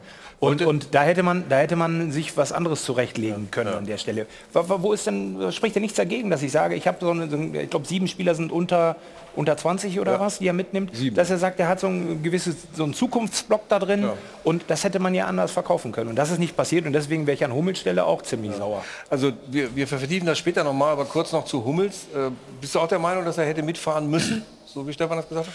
Also ich glaube, es ist völlig unstrittig, dass Max eine herausragende Hinrunde spielt. Und Ja. wenn man das Leistungsprinzip anlegt und die 26 besten deutschen Spieler zu einer WM gehen, hätte Max äh, Mats mitgehen müssen. Das ist keine Frage. Und ich finde die äh, Tatsache, dass Hansi sich ein bisschen schwer getan hat, auch in der Kommunikation, zeigt auch, dass die wahrscheinlich wirklich mit sich gerungen haben. ne? Er war jetzt eine ganze Zeit draußen. Er war dann seit dem letzten Turnier nicht mehr dabei, seit der letzten Weltmeisterschaft 2018. Diese Hintertür war immer offen und er hat sich in diesem Halbjahr sportlich so, so präsentiert, dass er unter sportlichen Aspekten fraglos dazugehört. Er übrigens auch unter dem Aspekt, wenn wir gerade die Diskussion Ja. aufmachen, wo ist Führungsstärke, wo sind Führungsspieler. Äh, Mats Hummels ist ein Führungsspieler und dazu gehört eben auch, in schwierigen Situationen den Finger mal in die Wunde zu legen. Und das hat er in Dortmund aus meiner Sicht äh, getan. War das vielleicht auch sein Fehler, dass, dass er das getan hat? Weil nämlich äh, Hansi das- Flick das will ich nicht hoffen. Ich will lieber, ich will lieber Ja-Sager dabei haben. Aber es so. darf ja kein Fehler sein, also von Ja. Hummels Sicht aus. Ne? Ähm, Flick hat es jetzt so beantwortet. Nochmal, ich hätte Mats Hummels mitgenommen. Ich wäre auch gerne immer mit solchen Spielern, Persönlichkeiten äh, in so einen Austausch gegangen. Was können wir eigentlich jetzt hier besser machen? Matthias Sammer war damals auch einer in der Nationalmannschaft. Meine Wenigkeit ja auch ein paar Spiele. Und das ist auch enorm wichtig für die, weil wenn du nur diese ich sag mal, Ja-Sager hast, also es sind schon im Team ein Kimmich und ein Neuer, die wissen schon, oder ein Goretzka, die ihre Meinung haben und auch sagen. Ähm, aber vielleicht hatte er da ein bisschen Furcht vor, dass eben zu viel dann auch an die Öffentlichkeit kommt. Ja, das Dann wollen wir das Ganze abschließen, den Dortmunder, das Dortmunder Thema äh, mit Jana und der Auflösung der Frage der Woche. Und wir hatten ja die Frage gestellt, holt Terzic das Maximum aus dem BVB raus? Und 63 Prozent der Fans sagen, nein, die Mannschaft, die entwickelt sich einfach nicht weiter. Sebastian geht sogar so weit, dass er sagt, sie entwickelt sich fußballerisch zurück. Bisher stimmten zwar die Ergebnisse, jedoch habe ich kaum ein Spiel gesehen, was an den BVB unter Rose erinnert hat. Also auch hier werden die Parallelen zum Ex-Trainer gezogen. Da ist aktuell viel Luft nach oben. Andere stärken dem Trainer aber auch den Rücken, sagen es spielen viele, die nicht das Niveau für den BVB haben. Zu viele falsche Einkäufe in den letzten Jahren. Der BVB braucht Spieler mit Qualität. Der Kader muss noch verbessert werden. Das geht dann ganz klar in Richtung der Vereinsführung und so sieht es auch schwarz-gelb. Seit Jahren werden Trainer und Spieler kritisiert und ausgetauscht. Die Probleme sind trotzdem immer die gleichen und das Resultat einer falschen Kaderzusammenstellung ohne Konzept. Wann wird endlich die Vereinsführung des BVB hinterfragt? Unter den Fans ist das längst ein Thema. Das zumindest ist Meinung der Fans im Netz. Jetzt wollen wir noch die Meinung der Fans an unserem Dopafon hören. Ich denke schon, dass Terzic versucht, das Maximum aus dem BVB rauszukitzeln. Der BVB hat klassischerweise ein Problem in der Abwehr. Hummels zu langsam, Schlotterbeck ungewohnt mit Schwächen. Da müsste man im Winter nochmal nachlegen. Nein, Terzic holt nicht das Maximum aus der Mannschaft raus. Er hat die Mannschaft eher geschwächt. An ihm liegt es definitiv nicht, weil die Mannschaft schon seit 2017, seit dem Weggang von Thomas Tuchel, für mich mittlerweile schon fast untrainierbar ist. Da könnte man auch Jürgen Klopp oder Pep Guardiola oder sonst wen hinstellen. Irgendwie habe ich langsam das Gefühl, dass einige Spieler nicht mehr wirklich zu erreichen sind. Warum BVB an diesem Trainer festhält, ja, weil es ein Dortmunder Junge ist. Seitdem Haaland weg ist, ist da nichts mehr rauszuholen aus der Mannschaft bei Dortmund. Da kann man hinstellen, wen man will. Oha. Sehr deutliche Worte. Also das Thema geht weiter mit Borussia Dortmund. Wir wollen mal auf die Bayern kurz gucken, äh, Kerry, weil äh, gucken uns auch gleich das 1 zu 0 an, weil die Bayern haben ja ihre Krise schon genommen. Nagelsmann war auch so ein bisschen in die Kritik geraten. Jetzt ist wieder alles toll und Gnabry schießt Tore und wir freuen uns. Ja, überragende Verfassung aktuell. Äh, zehn Spiele jetzt schon ähm, erfolgreich und man sieht natürlich Knapri, wir haben ihn im September noch kritisiert, als er bei der Nationalmannschaft war. Und er muss zum Friseur, ne? ist er jede Woche, glaube ich. Er hat jede Woche eine andere Frisur Echt? fast gefühlt. nee, also er macht, keine Schere dabei. er macht es überragend, zusammen natürlich mit Musiala, der einfach für mich, pff, wenn er so weitermacht, mit 19 habe ich jetzt noch nicht so einen Spieler gesehen. Wenn er diese Konstanz behält und wenn er ähm, so dran bleibt, verletzungsfrei bleibt, dann traue ich dem auch zu, in ein paar Jahren Weltfußballer zu werden. Also Aber ich, wieder, ich wiederhole mich da. In dieser Phase, wo es bei Bayern Mhm. nicht so lief, mit den drei Unentschieden, mit der Niederlage gegen Aus Augsburg. Und dann kam Oliver Kahn und dann kam Brazzo. Das war früher nicht anders. Dann war der Uli da, der Kalle hat die Jungs mal richtig angezählt, also Mhm. auch in der Öffentlichkeit, natürlich auch intern. Und dann wussten sie, weil sie die Qualität haben, jetzt müssen wir ein bisschen, bisschen mehr machen und äh, der Bundesliga und den Jungs auch zeigen, wer hier äh, Chef im Ring ist. Und das haben sie die letzten Spiele gezeigt. Und das sehe ich eben bei Dortmund nicht. Ja, also da hast du mal so eine schlechte Phase, da, da wird dann auf da, da drauf gezeigt und da drauf, aber nicht wirklich äh, richtig die Dinge angesprochen. Und das haben die Bayern gemacht. Deswegen performen die so. Vielleicht ist es sogar, ich meine, ich will nicht schon wieder zurück auf den Dortmunder Block, aber wo du es jetzt so gesagt hast, vielleicht ist das Problem, dass Terzic ein Dortmunder Junge ist. Aber es ist ein anderes Thema, dass sich da keiner so wirklich traut, weil er eben nein. quasi zur Familie gehört. Wir wollen es nicht wieder aufmachen. Ich wollte es nur kurz sagen, du warst im, beim Spiel Schalke gegen Bayern Ja, und, und dann sag was zum 2 zu 0. Also Ähm, ich, ich will einfach nur über Musiala sprechen, wie glaube Ja. ich alle, die da gestern im Stadion waren, auch dieses Tor, was nicht anerkannt wurde, das 3 zu 0, das war eigentlich äh, das größte Husarenstück. Äh, der Junge ist unfassbar und äh, unter anderem Lothar Matthäus hat ihn gestern mit Messi verglichen, hat seinen Preisschilder auf 250 Millionen schon mal taxiert. Äh, ich glaube, das kann der oder einer der ganz großen WM-Stars werden. Und Bayern wird gut daran tun, den mit einem lebenslangen Vertrag Und auszustatten. dann geht Musiala zum Das wird schwierig. FC Barcelona. Kerry. Das glaube ich erstmal nicht. Also ich glaube, dass er noch sehr lange Beispiel, bei, bei Bayern auch bleiben wird, weil er sich sehr wohlfühlt auch in München. Aber er sein neues Zuhause auch gefunden hat. Der kam ja von Chelsea damals mit 16, 17 ist er dann am Campus auch gewesen. Bei den Bayern hat er eine super Entwicklung genommen und die lieben den natürlich alle, auch die Verantwortlichen, die dann alles dafür tun, auch seinen Vertrag in den nächsten Jahren äh, nochmal aufzustocken, Ja, dass er da dazu würde mir einfallen, dass er da in- hochgeht. in Ist jetzt schon Dortmund- In Ausnahmespieler. Dortmund lieben sie auch alle Herrn Bellingham und er geht Ja, aber das sind doch andere Voraussetzungen. Aber Aber was hier, hast du denn hier in muss man Dortmund ja so sagen, also wir, nehmen, wir schauen jetzt oder reden über Musiala. Ja. Aber du musst denn auch sagen, welche Jungs hat er um sich herum? Mhm. Gnabry, der auf einmal explodiert, Choupo-Moting, seit er drin ist, performt auch mega, macht die Tore, ein Sané, also alles und Müller dürfen wir nicht vergessen, seit Wochen raus. Das ist natürlich dann auch Gold wert für einen Musiala, dass er genau diese Qualität vor sich, neben sich hat und hinter sich mit Kimmich vielleicht nicht gegen Schalke, aber auch ein Goretzka. Das ist enorm wichtig, wenn du genau auf dieser Position spielst, dass du die Qualität hast. Und diese Spieler, die du erwähnst, diese Spieler, die du erwähnst, die sind halt auch nach dieser Niederlage in Augsburg wart, äh, haben sie sich nochmal zusammengesetzt auch und auch einfach das aufgearbeitet. Eben weil es Leader sind, auch Goretzka, Kimmich, der Mannschaftsrat ist eng zusammengerückt und das fehlt mir halt bei Dortmund so ein bisschen, Mhm. außer Hummels. Bellingham vielleicht noch, der macht auch den Mund auf, das ist schon ein Leader in jungen Jahren, aber sonst fehlt mir da so ein bisschen diese Hierarchie in der Mannschaft. Also, es hat Choupo-Moting ist ja noch ein super Beispiel. Ne? Auch der profitiert einfach von einem, von einem Absolut. Superstar-Ensemble. Der war auf Schalke drei Jahre. Den haben die da auch ver vertrieben, wie viele andere. Da hat er überhaupt nicht funktioniert. Und jetzt sagen alle, das ist, der ist besser als Lewandowski. Wie irre ist das? Nee, der spielt halt einfach. Goretzka, Neuer, Ja gut, viele wurden auch verkauft, weil man ja. Geld brauchte. Sané. Ne? Okay, wir wollen nicht schwelgen, wir wollen vor allen Dingen nicht äh, irgendwie in andere Sphären rutschen. Wir werden gleich einen ausführlichen äh, Schiedsrichterreport äh, veranstalten. Natürlich müssen wir auch darüber reden, dass die Schiedsrichter richtig in der VAR-Klemme sitzen. Wie kommen sie da eigentlich wieder raus? Gibt es neue Ideen? Was macht der Nachwuchs? Und wir reden natürlich auch äh, über Michael Preetz und was immer noch aussteht. Wie nett findet er eigentlich Jürgen Klinsmann? Was Jürgen Klinsmann über Jürgen Pritz gesagt hat, dazu kommen wir später mehr. Man sieht das Lächeln schon, ist nicht ganz so sauber. Aber was er dazu zu sagen hat, gleich nach der Werbung. Bis gleich.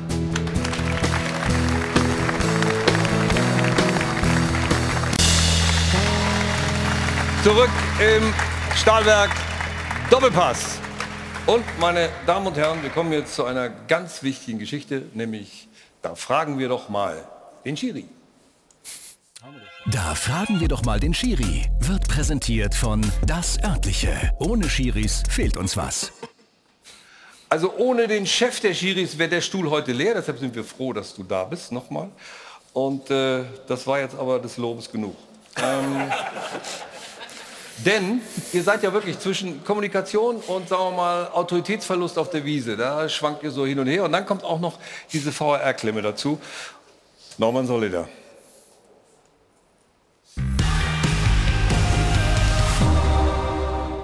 Halten wir eines ganz klar fest, die Schiedsrichterei macht Fortschritte. Moderne Referees tauchen nicht mehr ab.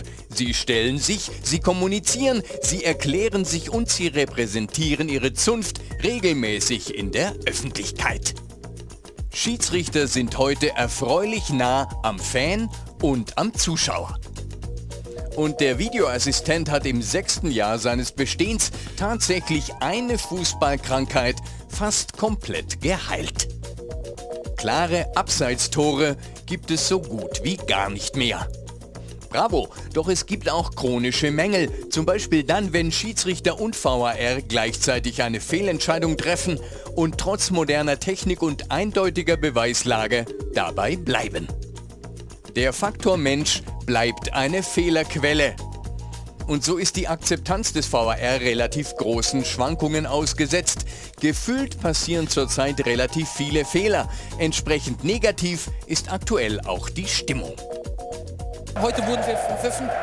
Heute war der Schiedsrichter auch respektlos gegenüber uns Spieler. Das geht gar nicht. Ähm, mit dem konnte man gar nicht kommunizieren. Was er gepfiffen hat, war skandalös. Und ich glaube, in meiner ganzen Karriere war das mit Abstand die schlechteste Schiedsrichterleistung, die ich jemals gesehen habe. Schiedsrichter und VAR könnten eine Imageverbesserung vertragen. Denn der Kölner Keller hat zwar den Fußball gerechter gemacht und die Zahl an krassen Fehlentscheidungen deutlich reduziert, aber der VAR hat auch die Schiedsrichter passiver gemacht. Kaum ein Assistent zeigt während eines Spielzugs noch abseits an. Doch diese Zurückhaltung kann nicht im Sinne von Lutz Michael Fröhlich sein. Deswegen fragen wir, wie zufrieden sind Sie mit der bisherigen Saison, Herr Fröhlich?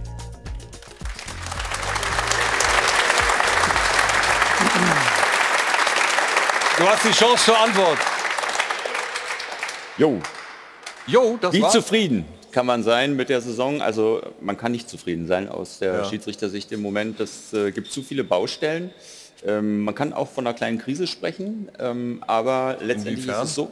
Ja, das ist äh, viel Kritik, viele Situationen, die nicht gut gelöst Mhm. wurden, auch im, gerade im Zusammenspiel mit dem VA. Ähm, aber worum geht es letztendlich? Wir hatten das Thema auch vorhin bei Borussia Dortmund, analysieren. Wir müssen es in Ruhe analysieren. Wir werden uns die nächste Woche dazu zusammensetzen, auch mit dem, mit dem äh, Team. Ja. Ähm, es darf aber nicht nur bei einer Analyse bleiben, sondern wir müssen dann letztendlich auch äh, die Ergebnisse einspeisen in Seid die ihr Arbeit mit eigentlich bei dieser. Analyse unter euch oder holt ihr da auch äh, Fremde dazu? Ähm, von außen? In dem Gespräch selbst äh, sind wir sicherlich unter uns, Mhm. aber wir sind äh, davon, das kann ich versichern, ähm, im Kontakt mit sehr vielfältig, mit Fußballern, auch mit Trainern und ähm, auch mit Experten. Ja. Also wenn ihr Journalisten braucht, ich habe Zeit. Okay. Ich würde euch gerne mal, ja, meine ich Ja. ernst, das war nicht jetzt... Äh, Du bist herzlich ironisch. eingeladen, du bist herzlich eingeladen, alle Also- in der Runde sind herzlich eingeladen, auch mal wieder im VRC zu erscheinen und sich mal ein Bild zu machen, wie es da abläuft. Also wir gucken uns jetzt, bevor wir das uns angucken, gucken wir uns jetzt mal eine Szene aus Magdeburg an. Also Magdeburg gegen Darmstadt vom Donnerstag, das Live-Spiel bei Sport 1. Und da ist wirklich einiges zuzusagen. Ähm, da ist es. 0 zu 1 ging es aus für die Orangen, aber das nur nebenbei. Jetzt kommt die Szene. Er fällt und Schiedsrichter, das ist Schiedsrichter Wolfgang Haselberger, habe ich gehört. Stimmt das? War der das? Ist nicht gut gelaufen, deswegen sage ich den Namen nicht. Ich habe ihm gesagt, okay, kein Widerspruch. Wolfgang Haselberger sagt zunächst gelb, muss man ja sagen. So. Jetzt kommt der Kollege, wer war denn da im Keller? Sagst du auch nicht. Ne? Ein Videoassistent. Ah, hätte ich fast Der leider Gottes interveniert hat. Ja. Muss man sagen. In Warum Situation. interveniert er da? Ähm, also, wir müssen hier die, am besten die Fehlerkette direkt ansprechen, ist zu formalistisch in der Situation. Ähm, es, er, er orientiert sich letztendlich an einem Standbild äh, Ja. und, und äh, geht von diesem Standbild dann in eine Bewertung, können andere Spieler noch eingreifen, wie ist der, äh, ab, die Abschlussmöglichkeit. Zeig uns nochmal die. Szene, weil da waren nämlich drei im 16er noch. Ja, genau. Also er war nicht letzter Mann. Bei weitem nicht. So, und, und da... Mal vielleicht so. Ja? Ja, genau, richtig. So, kommt da sind die drei im, im 16er deutlich Ja. zu sehen. Ja, also die getroffene Entscheidung auf dem Platz vom Schiedsrichter in der Situation war aus unserer Sicht angemessen zu dem Vorgang. Der Videoassistent hat eingegriffen, war weil faul, er sich gelb, an einem Standbild orientiert hat. Das, in dem Moment, wo ich es anhalte, sind die Spieler vielleicht noch einen Meter oder zwei Meter weiter hinter. Aber bei dieser Situation ähm, rausbleiben aus der... Es ist, es ist jetzt keine Abseitssituation, wo man eine Linie hat, sondern es ist eine Situation, die interpretiert der, Spiel, Ja, der Schieds ja. Schiedsrichter auf dem Feld aus der Entwicklung im Spiel. Und da muss es glasklar sein, dass da kein Spieler mehr da ist. Dann ist es was anderes, aber, nicht so. aber denn, denn, also, dann muss ja die Frage gestellt werden, warum orientiert er sich an einem Standbild? Das ist das, was ich sage. Ja. Das kann ja nicht sein. Genau. Das, also er orientiert sich an dem Standbild und das ist falsch. Das ist eine Fehlerquelle. Jetzt vielleicht auch mal zum Umgang, wie wir mit den Schiedsrichtern daran arbeiten. Ähm, da, man darf es nicht pauschalieren, dass es alle Schiedsrichter, alle Videoassistenten sind so, sondern man muss es tatsächlich, wenn man analysiert, die Fehlerquelle hat, die ist personenbezogen und man muss dann individuell mit den Leuten arbeiten und checken, ob es besser wird bei den Leuten und wenn nicht, dann muss man auch darüber reden, ob vielleicht ein anderer Job als Schiedsrichter auf dem Feld oder wieder auf vierter Offizieller oder, oder, besser... oder vielleicht, vielleicht bei der Post oder. Nee, ah. Ja, das war jetzt unsachlich, weiß ich, aber ich meine damit, wenn, wenn man doch feststellt, wenn, dass, dass jemand was nicht kann, dann muss man, finde ich, auch irgendwann die Entscheidung treffen, du kannst es nicht und mach was anderes. Aber dann eben nicht, äh, er wird mal so vierter gesagt. Schiedsrichter. Ja, da muss ich aber ihn mal- da muss ich in Schiedsrichter- Schutz nehmen. Ja, aber im Schiedsrichterwesen zu bleiben, ist doch dann vielleicht auch ein Fehler. Nein, die sind ja, ja, qualifiziert, ist aber- überhaupt Ja, keine genau, Frage. Aber also- vielleicht nicht in der Position, das hatte Lutz ja gerade gesagt, ihn dann wirklich äh, mit, mit dem Schiedsrichter zu reden und ihn in ei- irgendeiner Form in eine andere Position dann zu schieben als vierten Offiziellen oder wo auch immer. Das hat er ja gesagt. Also, Aber es oder muss- auch vielleicht noch keine Option. oder auch Und- und- vielleicht Entschuldigung Carsten Ja. ganz kurz oder auch vielleicht noch mal ganz klar auf die Prinzipien hinzuweisen, wie sowas zu funktionieren hat. Und diesen Prinzipien müssen sich dann alle irgendwie auch, da müssen sich alle Schiedsrichter und Videoassistenten vereinbaren. Es kann nicht sein, dass der eine immer mal flach, äh, flach drüber geht und guckt, ach ist in Ordnung und, und der nächste, der geht sozusagen ins Detail Aber und ich wird hatte dann ja- zu formalistisch. Ich hatte ja eben gesagt, äh, du kommst sofort dran, äh, damit ich den Faden nicht verliere. Autoritätsverlust auf der Wiese, hatte ich ja eingangs gesagt. Für mich ist das so ein Beispiel, äh, wenn das jetzt, sagen wir mal, Eitekin gewesen wäre, um mal den, den Topmann zu nehmen, der im Moment pfeift, äh, der hätte sich, glaube ich, auf das, was aus dem Keller kommt, überhaupt nicht eingelassen, sondern er hätte gesagt, ich habe das so gesehen, ich habe es so entschieden, Klappe halten. Und ich glaube eben, dass das ein Verlust ist der Leute, also der Jüngeren auch, wie Kollege Haselberger, der dann, der dann sagt, ah, ich bin unsicher und deshalb pfeife ich andersrum. Also ich finde, erst einmal dürfen wir jetzt an der, anhand eines Einzelfehlers diesen, diesen Herrn nicht verdammen. Ich finde, es ist der Fairness gegenüber den Fußballern, kann man auch den Namen nennen, Michael Bacher, Zweitligaschiedsrichter sonst so. Und der, der macht jetzt einen ganz klaren Fehler, aber dann kannst du ihn nicht gleich aus, dem ganzen, aus der ganzen Sache rausnehmen, musst das natürlich aufarbeiten. Der zweite Fehler ist ja, dass der Kollege äh, auf dem Feld sich die Bilder noch mal selber am Spielfeldrand anschaut, ja, und dann natürlich denkt, wenn der schon angreift, eingreift, wird was dran sein und sich dann da manipulieren lässt und sagt, ich, ich gehe mit. Normalerweise muss er sagen, das war ein falscher Eingriff, muss bei seiner Entscheidung, vor allem bei dieser Wucht dieser Bilder, dass das keine rote, keine klare Torchance ist, keine rote Karte ist. Und aber einen Punkt möchte ich gerne noch machen. Ähm, zwar eine Einzelszene, aber eine Grundtendenz, und die ist auch eine Fehlerquelle, finde ich, dass die Eingriffsschwelle zu oft zu niedrig ist und im Keller geschaut wird, gibt es Einzelargumente, die für eine Strafverschärfung oder für eine Entscheidungsänderung sprechen. Und da einfach zu gucken, der Schiedsrichter gibt gelb in dem, in dem Zeitpunkt so.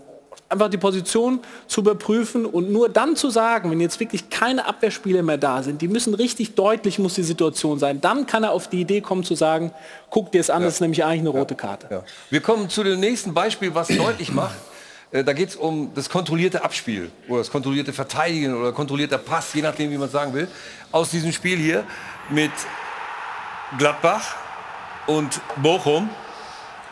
Und Benzibaini witzigerweise wieder mit dabei. Schon verrückt. Guter Mann, ne? Ja, guter Mann. Ablösefrei. Ähm, Ja, für Dortmund, ja. So, hier sehen wir es. Da wird der Ball nach außen gespielt und weil Hofmann aus dem Abseits kommt, wird dann letztlich Abseits entschieden. Das musst du auch erklären. Dafür braucht man eine Doktorarbeit. Ja, nee, das kriegen wir relativ Nee, schnell hin, genau.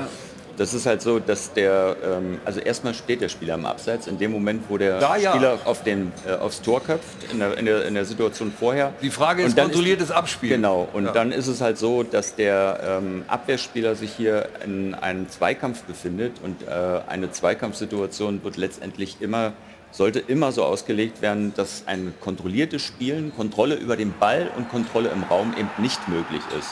Und deswegen Okay. ist das ähm, am Ende kein kontrolliertes Spielen und die Abseitsstellung nach den Regelauslegungen, nach der internationalen, Ja. nach internationalen Standardregelauslegung auch korrekt. Also sagen wir, Zweikampf ist immer unkontrolliert. Also das Abspiel dann. Ja. Für die Schiedsrichter. Aber ich meine, die Trainer sehen es ja genau andersrum. Die würden sagen, jeder, jeder Zweikampf muss kontrolliert sein. Also, Rudi, da gehe ich auch rein. Ich musste dann am Mittwoch, habe Ja. ich mich stundenlang mit der Szene beschäftigt. Ich habe eine Regelecke dann schreiben müssen und habe am Ende dann auch geschrieben, das ist konform wegen dieser internationalen Vorgaben. Und da ist aber der, die Wurzel allen Übels, weil da muss man sich mal den Ablauf anschauen. Da wird die Regel geändert zur letzten Saison. Damals hieß es bewusstes Spielen und aber auch eine misslungene Aktion, dann wäre das Tor hätte, äh, hätte gezählt. Ja. Nach der, in der vergangenen Saison hätte das Tor gezählt. Dann sagt das IFAB, die Regelbehörde, wir müssen da noch was ändern und müssen das konkreter machen und sagen, der Spieler muss, der verteidigende Spieler muss eine ballkontrollierte Aktion haben. Und dann geben die Referenzszenen und formulieren Texte erst auf Englisch. Dann gibt es ein DFB-Papier. Doktorarbeit, du sagst es ja. Ja, ja, Ja, Rudi, ja. Rudi, der Ablauf, Ja, den musst du denn, dann ja. gibt es ein DFB-Papier, ähm, äh, da wird Ja, dann geschrieben, äh, nicht in höchster Not, nicht in einem Zweikampf befindlich und unter Bedrängnis. So, und wenn du die drei Kriterien anlegst, dann kannst du die Entscheidung nachvollziehen. Dann gibt es Ende Juli erst ein IFAB-Zirkular Oh, an, an alle Verbände und an alle. So, und da gibt es dann eine deutsche Übersetzung von einem englischen Also ich Text. halte- ich halte nur die ist einfach nicht verständlich und nicht, ich, ich nicht halte nur kurz fest, die FIFA ist nicht nur korrupt, sondern auch kompliziert. Ja, jetzt, ja, jetzt, Rudi, jetzt Ja, beide, also, ist ja fürchterlich. Nein, aber es geht ja, es geht ja wirklich darum, dass, dass sie den Schiedsrichtern durch diese Änderung, die dann auch noch im nachträglich kommuniziert wurde und nicht in die Regeländerungen am Anfang aufgenommen wurde, die machen das den, den Schiedsrichtern das Leben schwerer, weil die, die Auslegung, die Auslegungsvoraussetzungen der vergangenen Saison war klarer. Da hieß es bewusste Aktion und selbst wenn er die nicht perfekt ausführt, selbst wenn die misslingt, dann wird das Abseits äh, nicht aufgehoben. Also dann Früher war ja ganz klar, Ball kommt vom Gegner, kein Abseits. ja. Ja, genau. Gut, das ist aber auch vielleicht nicht. Ja. So, dann hätte das Tor gezählt. Dann hätte Aber das ist das Problem, gezählt. äh, das ist ein vielschichtiges Problem dieser VAR, ne? das wissen wir, für die Schiedsrichter auf dem Platz, für die Leute im Keller und vor allen Dingen für die Fans und machst Zuschauer. du jetzt die ganze Zeit? Ich Ich habe einmal auch festgedrückt, damit du mich so. besser hören kannst. Ähm, und wenn du, Carsten, sagst, dass du dich stundenlang als Experte damit beschäftigt hast, um eine Regelecke, wie das bei euch im Kicker heißt, zu schreiben, dann sagt das eine Menge aus. Stefan sagt zwar, er hat das sofort verstanden. Ich habe es auch 10, 20 Mal geguckt und so richtig hat verstanden habe ich es ehrlich gesagt immer Wolltest noch du nicht. das jetzt abschaffen ich, oder was? Nein, ich will jetzt ganz was anderes sagen. Aber das, die Leute, das die- wundert mich aber Stopp. jetzt nicht. Also nicht böse gemeint. Schon klar. So, ist das jetzt. Ja, okay. Ah, ist nicht böse gemeint. Lass ich mal so wabern. Ähm, Aber eigentlich schon. Äh, ja, genau. So, aber der Punkt ist doch folgender. Die Leute im Stadion verstehen überhaupt nichts mehr. Die Leute am Fernseher, wenn er schon stundenlang sich hier arbeiten muss, verstehen auch gar nichts. Und deswegen, warum denn bitte in Gottes Namen, gleich ein paar Kilometer von hier entfernt ist ein NFL-Spiel. Die machen euch das zum hundertsten Mal vor. Den Funk offen geben, ja, die Kommunikation und meinetwegen auch unbedingt bitte Szenen davon im Stadion auf dem Videowürfel zeigen, damit es wirklich transparent und nachvollziehbar wird. Warum bitte passiert das im Fußball nicht? Warte, ich behaupte sogar, Halbsatz noch, das erhöht dann sogar die Spannung und vielleicht das Erlebnis ist noch mal ein anderes, Ja, aber- weil ich live, lass mich ausreden, beim Rugby Aber- auch, aber wir haben Rugby nicht so auch, viel Zeit. Ja, das haben wir schon, ich sehe die Uhr da vorne. So, ähm, beim Rugby genauso, ja, die Leute werden mitgenommen, es ist transparent, wenn wir dieses Tool schon haben, weil zurückdrehen können wir es nicht mehr, wir leben im digitalen Zeitalter. Und äh, wa- warum bitte geht das nicht? Erstmal. Mach du. Ich bin raus. Äh, Mach du. Dein Einstieg möchte ich gerne noch mal was zu sagen. Bitte. Das, ähm, äh, das heißt immer, wir verstehen es nicht. Ähm, ich glaube schon, dass der Sachverhalt von allen verstanden wird. Im Stadion Nur- von den Leuten? Nur die ist- stehen da. Jetzt Moment. ist er dran. Ja. So, dass, wollen wir dass, ein dass, bisschen man, den, Ordnung, dass man ne? den Sachverhalt schon versteht. Ähm, aber äh, man hat eine andere Meinung dazu. Das ist etwas anderes aus meiner Sicht. Man, man versteht es, aber man sagt, ich sehe es anders. Das ist Ja. für mich jetzt kein absichtliches Spielen des, äh, ein absichtliches Spielen des Balles. Das kann man, das kann man, das ist ein Unterschied für mich. Ähm, es wird immer zu, es ist alles so kompliziert. Wir verstehen es nicht mehr. Ich glaube, es ist eher ein Thema, dass man im Fußball unterschiedliche Perspektiven, unterschiedliche Meinungen hat und darüber redet. Und das finde ich auch total okay. Jetzt zu dem Thema Transparenz. Ähm, an dem Thema Transparenz müssen wir ohne weiteres, gebe ich dir recht, weiterarbeiten. Ähm, wir versuchen das zumindest ein Baustein ist, dass wir auftreten hier, zum Beispiel im Doppelpass, unsere Situationen erklären.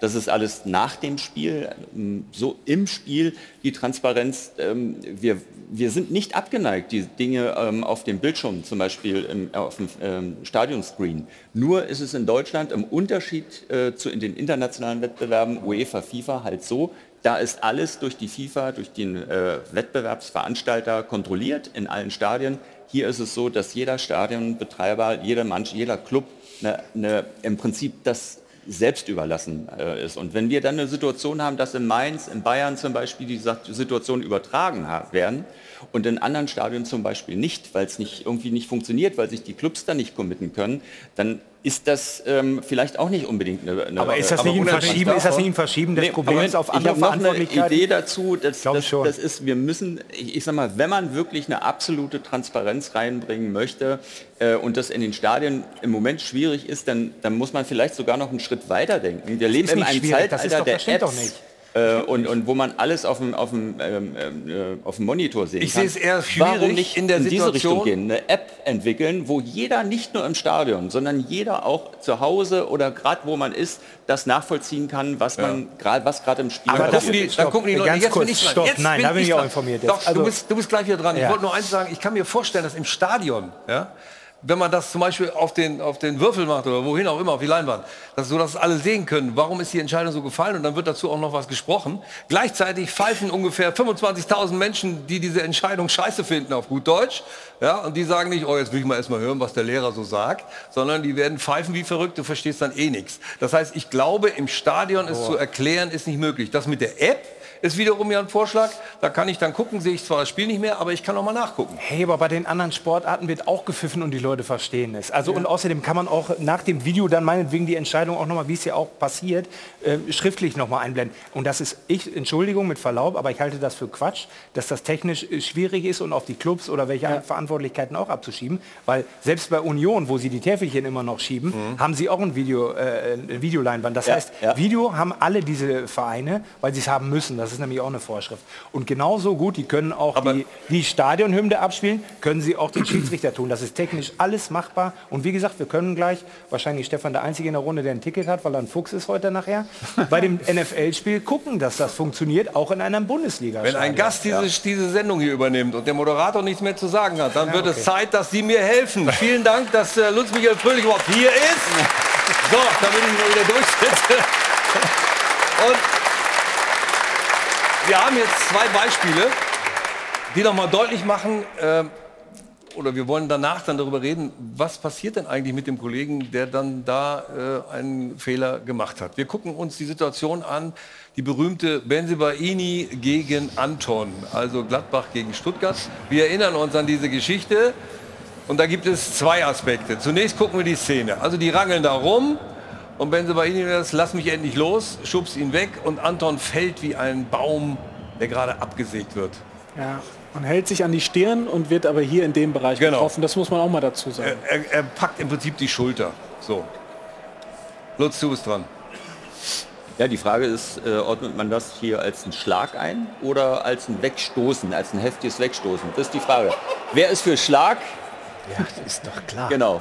Ausgestreckter Arm und er trifft ihn auch nicht hier, er trifft ihn hier oben. Das sagt ein Mann, der gegrätscht hat wie ein Verrückter. Aber der hat ihn doch hier oben getroffen. Ja, gegrätscht, aber nicht, oh, also tut mir leid, das ist eine Ja. Tätigkeit und dementsprechend für mich ist eine rote Karte, sag du ja oder nein. Tätlichkeit? Stefan, du liegst falsch oder nicht? Ja, also ich, Nee, sehe- ich- ich sehe es genauso. Ich da mal kurz reingehen darf, äh, wie Stefan, für mich ist das eine rote Karte, für mich ist es eine Tätlichkeit und diese Bilder zeigen aber, finde ich, eindeutig, wo das Problem aktuell liegt. Äh, ich glaube nicht, dass es eine Diskussion ist, die ursächlich um den VAR geht, sondern ich glaube, dass es am Ende wirklich eine Diskussion ist um menschliches Versagen. Ich glaube, du hast es ja eben Ja, ja. gesagt, dass an den Fehlern gearbeitet werden muss. Da muss man sich die Frage stellen, äh, wie lief da die Kommunikation, warum ist interveniert worden ähm, und warum ist der Schiedsrichter dann am Ende noch zu dieser Entscheidung gekommen? Warum? Ich würde, Ja. daf- ich würde dafür plädieren, dass wir wieder mehr dahin kommen, dass die Schiedsrichter auf dem Platz auch die sind, die sagen, ich bin hier der Spielleiter, ich treffe die Entscheidungen und ich lasse mir möglicherweise nicht jede noch so zweifelhafte Entscheidung vielleicht auch nochmal absichern, äh, sondern dass es wirklich darum geht, die ganze Überschrift ist ja, macht das den Sport und das Spiel gerechter? Mhm. Ich finde im Großen und Ganzen, aus meiner Sicht muss man diese Frage schon mit Ja beantworten, aber diese Interventionen müssen sich wirklich auf ein Minimum und auf glasklare Fehlentscheidungen ähm, reduzieren. Und hier sehe ich keinen Spielraum, das ist rot. Dann hast, du, dann hast du jetzt Zeit, dann hast du jetzt Zeit zu überlegen, warum diese Entscheidung so getroffen wurde, wie sie getroffen wurde, weil überraschenderweise gehen wir kurz in die Werbung. Und äh, wir haben aber noch äh, viele andere Dinge vor, nämlich wir müssen natürlich noch die Mutter aller Fehlentscheidungen uns anschauen, nämlich äh, Frankfurt gegen Dortmund, als Adeyemi nicht wusste, was er im 16er, äh, im 5er eigentlich machen sollte und die Folgen. Darüber reden wir und wir müssen natürlich auch äh, klären, wie geht es weiter? Was gibt es für eine Zukunft? Ich hatte ja gesagt, Nachwuchs fehlt. Und äh, vielleicht, wie wäre es denn mit Challenge für Trainer? Die Altersrente für Felix Brüch steht auch noch im Raum. Äh, darf er noch weitermachen? All das werden wir gleich besprechen nach der Werbung. Jetzt können Sie aber erstmal wieder 75.000 Euro gewinnen. Das Sport 1 Weihnachtsgeld wartet auf Sie. Bis gleich nach der Werbung. Hotel am Münchner Flughafen. Hi von Adel und Benz. Der Stahlwerk Doppelpass geht in die nächste Runde und äh, wir hatten ja auch die Diskussion schon angeheizt mit der Frage, wie kann man es den Schiedsrichtern leichter machen? Was gibt es aus äh, der Bevölkerung sozusagen für Vorschläge? Jana, bitte. aus der Bevölkerung für Vorschläge. Wir hatten auf Instagram und auf Twitter dazu aufgerufen, dass wir uns mal Vorschläge einholen, was sich in Zukunft verbessern kann. Viele von den Punkten haben wir bereits in der Runde besprochen, sowie die Transparenz, vor allem eben für die Fans im Stadion oder eben auch das die Verantwortung der Schiedsrichter auf dem Platz wieder mehr in den Vordergrund rücken soll. Hier aber mal ein neuer Aspekt und zwar feste Teams aufbauen zwischen Schiri und VAR und dort auch der Vorschlag, dass man einen Ex-Spieler vielleicht mit zu den Videoschiedsrichtern mit dazu nimmt. Oder auch dieser Vorschlag hier von einem Kollegen auf Twitter, das Challenge-Recht für beide Mannschaften einführen. Auch das kennen wir ja bereits aus anderen Sportarten. Und äh, das wäre vielleicht auch nochmal eine Lösung, über die man nachdenken könnte, Lutz Michael Fröhlich. Ja, die Challenge-Nummer, äh, Lutz, das ist das Problem, ähm, dass das auch von der FIFA abgesegnet werden muss. Ne? Das darf der DFB nicht so machen. Ja, genau. Also der ähm, Einsatz des Videoassistenten ist an ganz äh, konkrete Vorgaben gebunden und äh, da ist die Challenge nicht im, mit im Programm. Heißt nicht, dass man darüber nachdenken kann und äh, diskutieren kann. Noch mal kurz erklärt, wie aus anderen Sportarten, der Trainer hat Ja. zwei Zugriffsmöglichkeiten und wenn ich dann bei einer falsch liege, habe ich nur noch eine und sonst habe ich weiterhin zwei. Ja. Gut. Ja. Genau. Und wenn man über Challenge nachdenkt, dann muss man es äh, auch mal ein bisschen konkreter tun, dann um vielleicht auch mal einen Vorschlag zu machen beim IFAB, ähm, ob man das in die Richtung äh, bringen könnte. Aber da muss man sich dann auch hier irgendwo so ein bisschen vereinbaren, da muss es Mhm. dann tatsächlich von allen gewollt sein. Und im Moment ist es so, ähm, ich höre sehr viel pro Challenge, aber nicht alle Trainer oder nicht alle aus dem Fußball wollen das eigentlich. Die wollen eigentlich eher auch, es gibt auch diese Ansicht, dass man das trennen will. Das eine ist der Fußball, was auf dem Platz abläuft, und das andere ist die Einhaltung der Regeln. Muss man beides zusammenbringen, ansonsten macht es keinen Sinn, dann haben wir wieder alle, eine Baustelle. Nicht alle sind einer Meinung, wir sind nicht in China, nicht wahr? Also deshalb, das ist ja der Vorteil. Also das ist ja auch, äh, ja. Ähm, die andere Frage ist, feste Teams. Wir schauen noch mal äh, auf diese Szene der Szenen schlechthin, nämlich Frankfurt gegen Dortmund. Die Frage an dich, wäre das äh, also diese Situation anders entschieden worden, wenn es feste Teams gewesen wären? Hier hat man ja gar nichts gesehen. Also das Team dort. Ja, Foulspiel. Das ist so irgendwie so, spielt sich so ein bisschen im Konjunktiv alles ab. Aber äh, Fakt ist ja, dass, dass es ein Foul war und dass man hätte einen Strafstoß geben müssen. Ähm, ich, ich denke, also hier in, der, in dem konkreten Fall war es klarer handwerklicher Fehler. Ähm, Sascha Stegemann hat es ja auch im Doppelpass Ja. auch erklärt. Es ist halt so, dass das äh, einfachste aller Bilder, nämlich das Programmbild, in dem Moment nicht strapaziert wurde, sondern lediglich äh, dieser Vierersplit im, im VA und ja, das ist einfach ist daneben gegangen. Ja. Also Robert Kamka war derjenige, der, der da diese, diesen falschen Ja. Tipp gegeben hat. Äh, ich hatte ja eben schon äh, gesagt, das mit der Post nehme ich zurück. Ja, also äh, ich, ich, ich habe auch nichts gegen die Post, also das nur nebenbei. Ich, nehm- ich habe gerne per Kilo. Könnte ich die Kreisliga mal pfeifen als, als Strafe? Darf ich das? Nee, Ja, ne? das ist, äh, hängt, welchem Landesverband dass ich, bist dass du ich gesagt bist du im Verein? Post, ich habe keine in welchem Ahnung. Verein bist du? Äh, ja, nur in meinem eigenen. Okay, dann... Äh, Dann kannst Ja, du okay, dir ja auch eine Schiri-Lizenz dann ausstellen. Ja, genau. Genau. Nee, aber jetzt mal ernsthaft, wenn, wenn ich tatsächlich in einem Verein wäre, dann könntest du sagen, ja, so Kreisliga darfst du mal. Oder? ja, machen wir eine Stunde, eine, eine kurze Einweisung und dann ähm, anschließend 20 Punkte. Fehler, Fehler, zurück, Fehler zurück, es geht nicht um mich, es geht um Robert Kampka. Ähm, jetzt hat er diesen Fehler gemacht. Wie, wie seid ihr mit ihm umgegangen? Ja, Gespräche, Gespräche in dem Moment. Ähm, äh, es wurde auch diskutiert darüber. Robert äh, hatte dann am nächsten Tag auch nochmal in der zweiten Liga einen Einsatz als Videoassistent, ähm, ob man ihn da abzieht oder nicht. Mhm. Ähm, wir sind zu der Entscheidung gekommen, nach den Gesprächen, die äh, Jochen Drees dann mit ihm geführt hat, nee, er ist stabil, er kann damit umgehen. Ähm, hat das Spiel nochmal gemacht. Im Moment ähm, ja, ist, er, ist er nicht im Bundesligaspielbetrieb drin gewesen, weil wir auch die Öffentlichkeit kennen und wissen, wie damit umgegangen wird. Das macht Sinn. Aber wichtig ist halt, ähm, dass man mit ihm daran arbeitet. Mit, nicht nur mit ihm, sondern mit jedem, der irgendwie betroffen ist, dass man die Fehler künftig vermeidet. Carsten, jetzt hat er so schön gesagt, ja, wir haben mit ihm gearbeitet und dann fanden Gespräche statt und, und eigentlich versuchen wir immer das Beste daraus zu machen. Und, ja, aber es gibt angeblich auch eine Liste, wo dann draufsteht, du warst gut, du warst schlecht. Ähm, Das ist ein bisschen anders. Also ich finde, so. ich fange mal mit einem Lob an, äh, was ja auch hier stattfindet. Also die Schiedsrichter sind tatsächlich viel nahbarer. Sie erklären sich nach den. Spielen, sie erklären sich hier. Du kannst mit ihnen ins Gespräch kommen. Die Transparenz hat wirklich deutlich zugenommen. So, und dann gibt es aber einen Fall, aus meiner Sicht eine unnötige Baustelle. Äh, nach einer Recherche im Sommer 2021 wurde eben eine interne VAR-Liste erstellt von den 26 Bundesliga-Schiedsrichtern, die alle theoretisch als VAR zum Einsatz kommen können, sind fünf von dieser Liste runtergenommen worden und Eitekin, vier auch tatsächlich Willenborg, in der ganzen Saison nicht mehr angesetzt worden. Ja. Ittrich dann noch, Ittrich. Bart Stübner, Bart Stübner und so und Petersen. Petersen. So und Petersen war übrigens auch der letzte im Februar 2021, der freitagsabends in der zweiten Liga einen klaren VAR-Fehler gemacht Mhm. hatte und wurde dann samstags am Frühstück vor den Kollegen abgesetzt äh, vom Samstageinsatz. Und dann natürlich finde ich das nachvollziehbar. Ist das eine zielführende Methode, den quasi äh, nach Hause zu schicken? von seinem eh schon geplanten Einsatz oder zu sagen, du kannst es besser machen und wenn du natürlich jetzt innerhalb von vier Wochen zwei Aussätze hast, dann musst du mal rausbleiben. Das ist übrigens passiert, muss man jetzt auch nochmal sagen.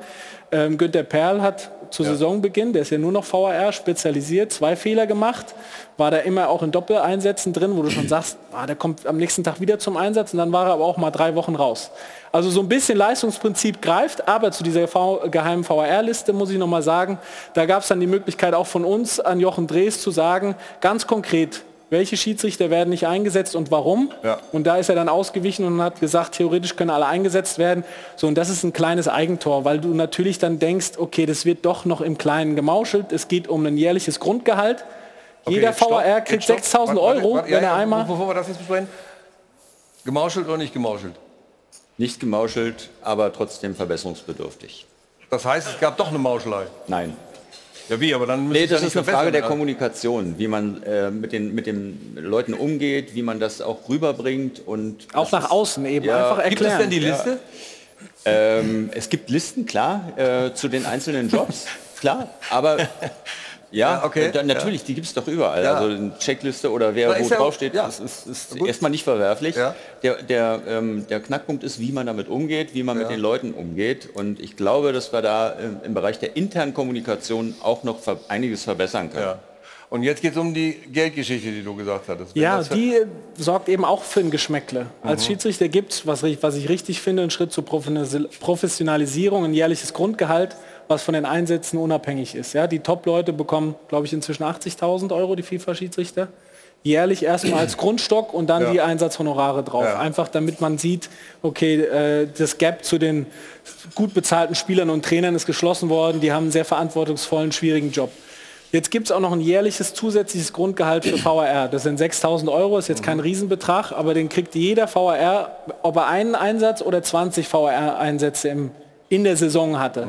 So, und da kommt es natürlich dann intern auch zu, zu, zu, zum Grummeln, zu Unruhe, weil sie sagen, okay, jetzt sind fünf Leute weggenommen, die kriegen die 6.000 Euro nicht, die haben die Chance nicht durch Doppeleinsätze in Köln, Freit Freitag zweite Liga, Samstag erste Liga, nochmal zwei Einsatzhonorare zu bekommen. So, und dann summiert sich das so ein bisschen auf und dann wird natürlich geguckt, ah, da gibt es Top-Leute, die sind vielleicht nur zwei, dreimal im Jahr da, kriegen aber die 6.000 Euro und andere sind 20 Mal so. da, kriegen auch die Ja. 6.000 Euro. Es hat einfach so ein bisschen Also da kommt Geschmäckle. Unruhe. Wie kann man das verhindern oder verbessern? Durch be- verbesserte Kommunikation. Also dass man mit den Leuten offener spricht vielleicht, intensiver spricht und ähm, die, die Argumente, warum etwas so Mhm. passiert, dann eben auch rüberbringt. Deswegen habe ich auch gesagt unnötig, weil Aitekin Ja, ja. ist dabei, Aitekin ist dabei, der von der Liste verschwunden ist, kein VR mehr ist. Und das ist allzu verständlich. Der hat das sogar auch schon öfter geäußert. Er sagt, er sieht sich nicht in dieser Rolle. Und das ist auch ein Kernproblem. Schiedsrichter auf dem Platz und VR im Keller sind zwei verschiedene Jobs. Aber Wenn einer auf dem Platz gut ist, muss er nicht im Keller gut sein und andersrum. Aber warum pfeift dann so ein guter Mann wie Eitekin? Ich meine, ich hätte es nicht werfen dürfen, aber warum pfeift er dann Bayreuth und äh, was war das, dritte Liga oder was? Ne? Gegen ja. 60. Ja. Bayreuth 60. Das wird, das wird auch mit den Schiedsrichtern abgesprochen. Das ist so ein bisschen auch eine Belastungssteuerung. Jeder Schiedsrichter ähm, braucht auch vielleicht mal eine Pause für, von, der, von der Bundesliga und das, das, das ist, also wir machen es nicht so und sagen, dann ist Eitekin dritte Liga zur Strafe. Aber Belastungssteuerung, sondern ich meine, in England äh, machen die, die Schiedsrichter 30 in der Saison. Ja, da, Hier nur ah, 17. Gut, gut dann liegt es vielleicht daran, dass wir mit, mit den Schiedsrichtern mehr sprechen und genau in die Schiedsrichter reinhören. Und wenn einer zum Beispiel Donnerstag am- vom internationalen Spiel weg äh, Also es ist dann eine zurückkommt, Besprechungssteuerung, keine Belastungssteuerung. Ja, nenn, nenn, es, nenn, nenn es wie du magst. Na, Ähm, es ist letztendlich nur das Thema Kommunikation. Mhm. Wenn wir Spiele ansetzen, äh, dann sprechen wir auch mit den Schiedsrichtern, wie sie drauf sind. Wir sehen es auch an den Leistungsergebnissen, ob vielleicht möglicherweise ähm, ein Leck da ist, mental irgendwo. Wir sprechen mit den Schiedsrichtern und entscheiden dann, welche Spiele geleitet werden von den Schiedsrichtern. Wir müssen noch zu einer Szene kommen, die ich unbedingt noch besprechen haben Darf ich eine Frage stellen? Blick auf, äh, aber Warum pfeift denn Dennis Eitekin als, glaube ich, von allen akzeptierter bester Spiels- Schiedsrichter, Mhm. mit vielleicht Brüch noch, warum pfeift nicht einer von den beiden grundsätzlich das Topspiel des Spieltags? Und dann kann er sich auch seine Belastung gut steuern, immer ein Spiel, vielleicht noch ein interna- internationales. Ja, aber das schafft er Ja, aber da muss ich Ja, schau ganz kurz ja. konkret reingehen, weil die, die Frage haben wir mit Lutz diskutiert und dann hat er die internationalen Einsätze Mhm. genannt. Und jetzt muss ich Michael unterstützen. Eitekin hat international aufgehört und Brich hat aber international aufgehört. Spiele pro Woche- ja, aber jetzt noch zusätzliches Argument zu sagen, die sind in der Bundesliga, da ist aus meiner Sicht, müsste diese 18er Grenze äh, fallen und setzt die doch 25 Mal wenigstens ein in der, in der Bundesliga. Ja? Ja. Also aus meiner Sicht gibt es da jetzt keine großen Argumente mehr dagegen, weil sie unter der Woche nicht unterwegs sind. Ich weiß nicht, ob ihr es diese Saison vorhabt. Also mit anderen. Worten, konkrete Frage, 18er Einsätze sind zu wenig.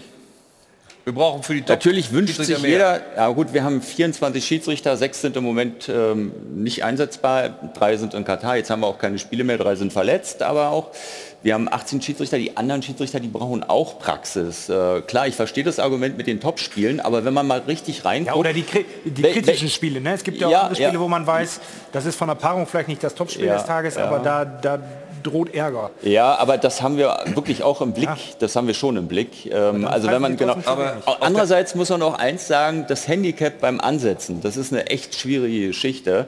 Äh, insbesondere auch ähm, in, jetzt in den letzten drei Jahren mit Corona. Corona. Okay, das wir haben Schiedsrichter, die setzen wir an. Wir haben jetzt gestern einen Schiedsrichter für, für heute äh, oder vorgestern für heute in der zweiten Liga bei einem wichtigen Spiel positiver Test müssen wir kurzfristig umbesetzen. Das ist eine Der Spieltag Ausnahme, läuft, klar. da ist dann letztendlich die, die Auswahl der Personen. Aber auf der anderen Seite ist es natürlich so, dass die Spieler, also Kimmich und Bellingham spielen auch mehr als die anderen äh, Ja, in der klar. Mannschaft. Also Ja. von daher geht das, muss das Und bei Rudi- Schiedsrichtern ja auch sein. Bei aller berechtigten Kritik muss man jetzt auch noch mal kurz einen positiven Aspekt zu diesen Ansetzungen sagen. Gerade Ja. an diesem Spieltag siehst du den Gedanken dahinter. Jetzt war viel Kritik, viele Fehler zuletzt.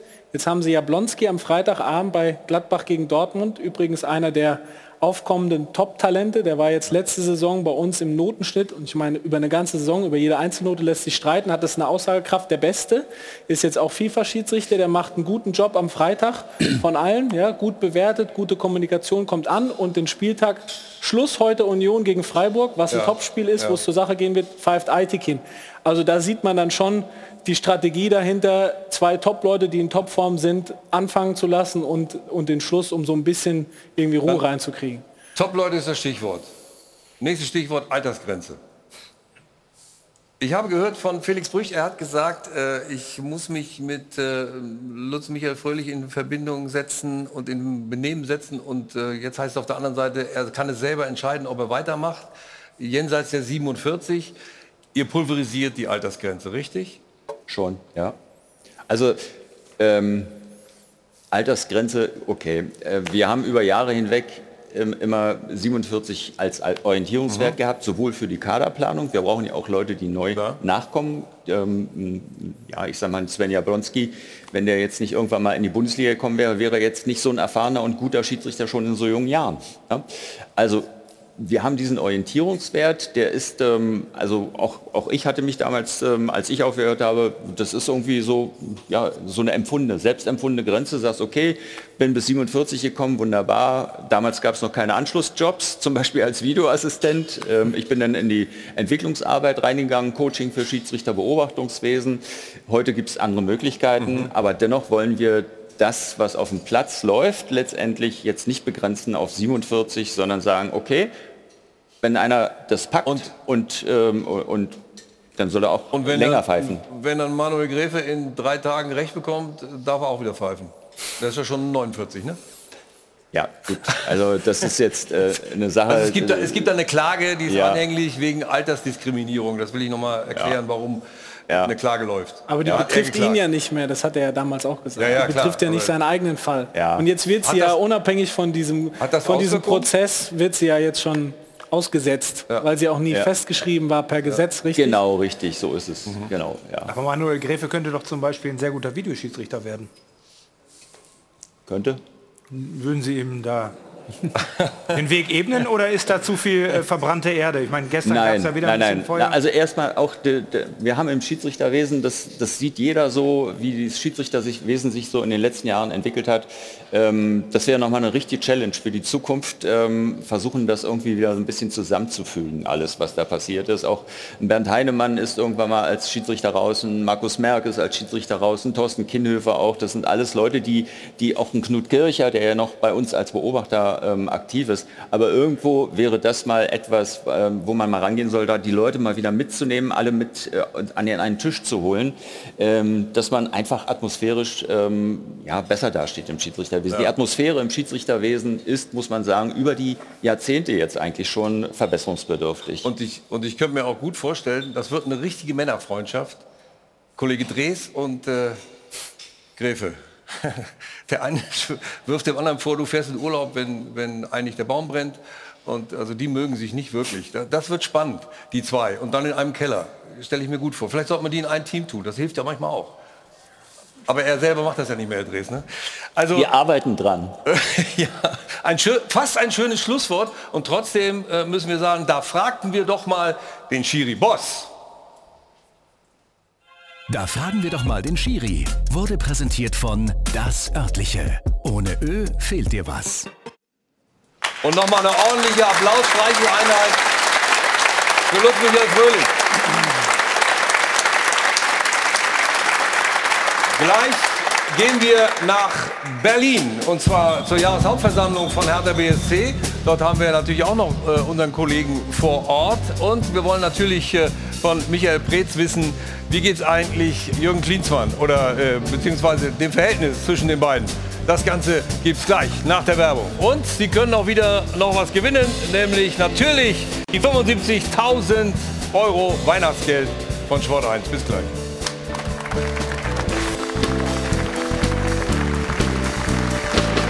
Im Airport Hotel am Münchner Flughafen mit Hajo von Adel und Benz. Die nächste Runde ist eingeläutet äh, beim äh, Doppelpass und Ja, der Zufall will es, dass heute ähm, die Jahreshauptversammlung bei Hertha BSC stattfindet. Das ist noch ein Thema bei uns gleich, aber diese Schulden und wenig Punkte, das ist seit Jahren üblich bei Hertha. Auch ein kleines Problem. Letzte Saison, dank Relegation, Sie erinnern sich, äh, wurde die Klasse dann gehalten, dank Felix Magath. Von 2003 bis 2021 war Michael Preetz in der sportlichen Führung tätig. Und trotz so langer Zeit haben sie ihn einfach vom Hof gejagt. So schaut's aus. Norman Solida.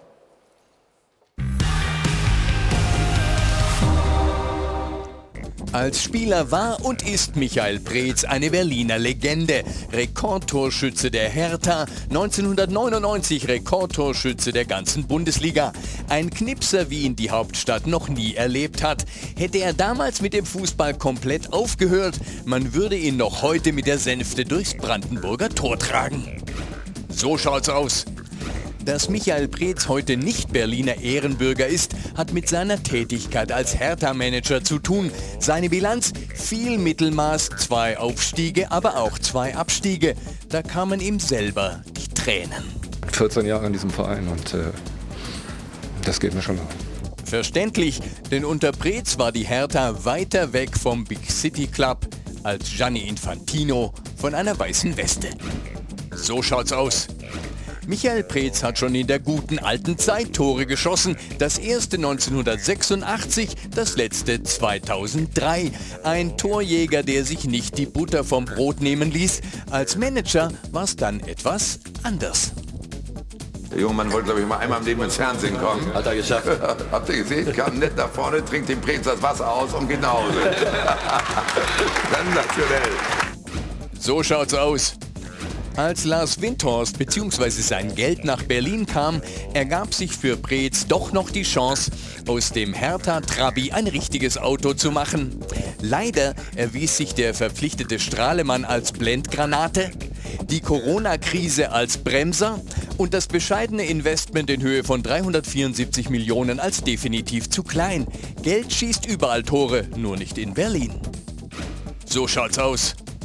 2021 endete die Ära Preetz bei der Hertha nach genau 25 Jahren. Doch eine neue Ära war angeblich schon eingeleitet. Wir gehen fest davon aus, dass wir hier in jedem Fall weit über 10 Jahre engagiert bleiben. Das kann auch 20, 30 Jahre sein. Mensch, wie schnell doch manchmal die Zeit vergeht. Windhorst möchte seine Anteile nämlich schon wieder verkaufen. Wahrscheinlich, weil es dann doch ein bisschen zu viel Fluktuation gegeben hat und ein bisschen zu wenig Erfolg. Fünf Trainer in zwei Jahren nochmal ist zu viel. Da wirst du nie sportlichen Erfolg haben. Völlig richtig. Unter Bobic sind es übrigens jetzt vier Trainer in eineinhalb Jahren. Und die Hertha steht trotz des Sieges gegen Köln so schlecht da wie in der Abstiegssaison vor 13 Jahren. Felix Magath kann also bald den Feuerwehrhelm packen und die Hertha wieder retten. Michael Preetz wurde oft zum Sündenbock des Hertha-Stillstands gemacht. Doch seit er weg ist, hat sich die mittelmäßige Hertha zu einem Abstiegskandidaten entwickelt. So schaut's aus.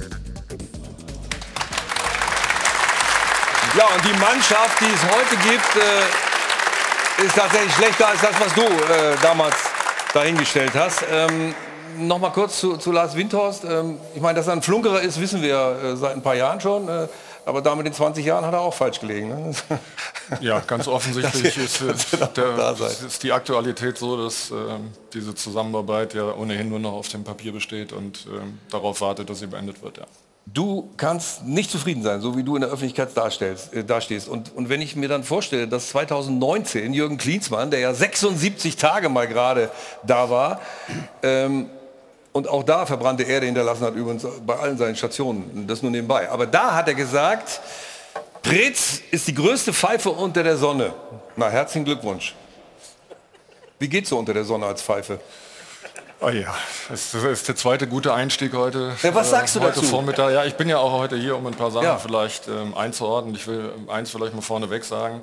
Das ist in dem Beitrag herausgekommen. Ich kann sprechen für die Zeit äh, bis zu meiner Freistellung im Januar ähm, 2021 und nicht für die letzten jetzt dann beinahe ähm, zwei Jahre. Ähm, Ich glaube, wir müssen einen großen Schritt einmal zurückgehen ins Jahr 2019. Ähm, weil ich glaube, dass man die Dinge ja nur ich sag mal, in dem Kontext bewerten kann, in dem sie entschieden wurden. Und 2019 hatten wir eine Situation, im Verein. Wir kamen aus einer ähm, ersten strategischen Partnerschaft äh, mit Tenor, äh, mit, mit KKA, ähm, die sehr, sehr erfolgreich ähm, gelaufen ist äh, und die für mich heute noch quasi als Blaupause äh, dient zu wie ein Verein und ein, ähm, ein ähm, Unternehmen zusammenarbeiten können vor dem Hintergrund von 50 plus 1 und beide gegenseitig von dieser Partnerschaft profitieren. Mhm. Mit diesem Wissen ähm, haben wir äh, ich sag mal, die Anteile von KKA zurückgekauft und sind auf die Suche gegangen nach einem Investor, um in Jahren der Stabilität, es kam vielleicht ein bisschen zu kurz in den Jahren, wir waren 2019 in ich sag mal, ein etablierter Bundesligist, der zu keiner Zeit was mit dem Abstieg zu tun hatte und zweimal sich international qualifiziert hatte. Corona schlug zu? Das kam später. Mhm. 2019, als wir die Entscheidung getroffen haben für einen Investor. Und wir haben dann äh, sag mal, die Investmentgruppe rund um Lars Windhorst an Bord geholt. Und dann mhm. ist in der Tat eine Dynamik ähm, ähm, äh, eingetreten, die im Übrigen auch darin mündete, dass äh, Lars Winters die Entscheidung getroffen hat, äh, Jürgen Klinsmann als seinen Berater an die Seite zu nehmen und ihn in den Aufsichtsrat ähm, des Clubs zu entsenden. Und, äh, hat er das eigentlich das, mit dir besprochen vorher? Das hat äh, Lars Winters nicht nur mit mir nicht besprochen, sondern das hat er mit keinem im äh, Verein besprochen. Und ich glaube, ich kann auch eins sagen zu ähm, meinem Zeitraum. Ich glaube, das gilt auch für die Kollegen, die jetzt verantwortlich sind. Das Hauptproblem woran die Zusammenarbeit zwischen, zwischen Windhorst und Hertha gescheitert ist, ist ein kommunikatives Problem. Das hat ja. von Anfang an ähm, nicht funktioniert. Aber an, an, Jürgen hat es sich natürlich entzündet, denn er wurde ohne das Wissen äh, des Clubs, des Präsidenten, der Gremien und auch der Geschäftsführung, Ingo Schiller und äh, um mich, ähm, in den Verein geholt als, ähm, als Berater, als sportlicher Berater und in den Aufsichtsrat ähm, entsandt. Und das, was ich gemacht habe, ist dann äh, im äh, Spätherbst 2019 als er nun schon auch einmal da war. Mhm. Ja, und natürlich auch, äh, ich sag mal, wie wir ihn kennen, sich auch eingebracht hat auf die unterschiedlichste Art und Weise. Ja. Ähm, habe ich ihn ähm, zum Trainer gemacht in einer Phase, ähm, wo wir äh, sagen wir, mit Ante Czovic eine Trainerentscheidung getroffen haben, die nicht funktioniert hat, ja, die, die einfach nicht aufgegangen ist.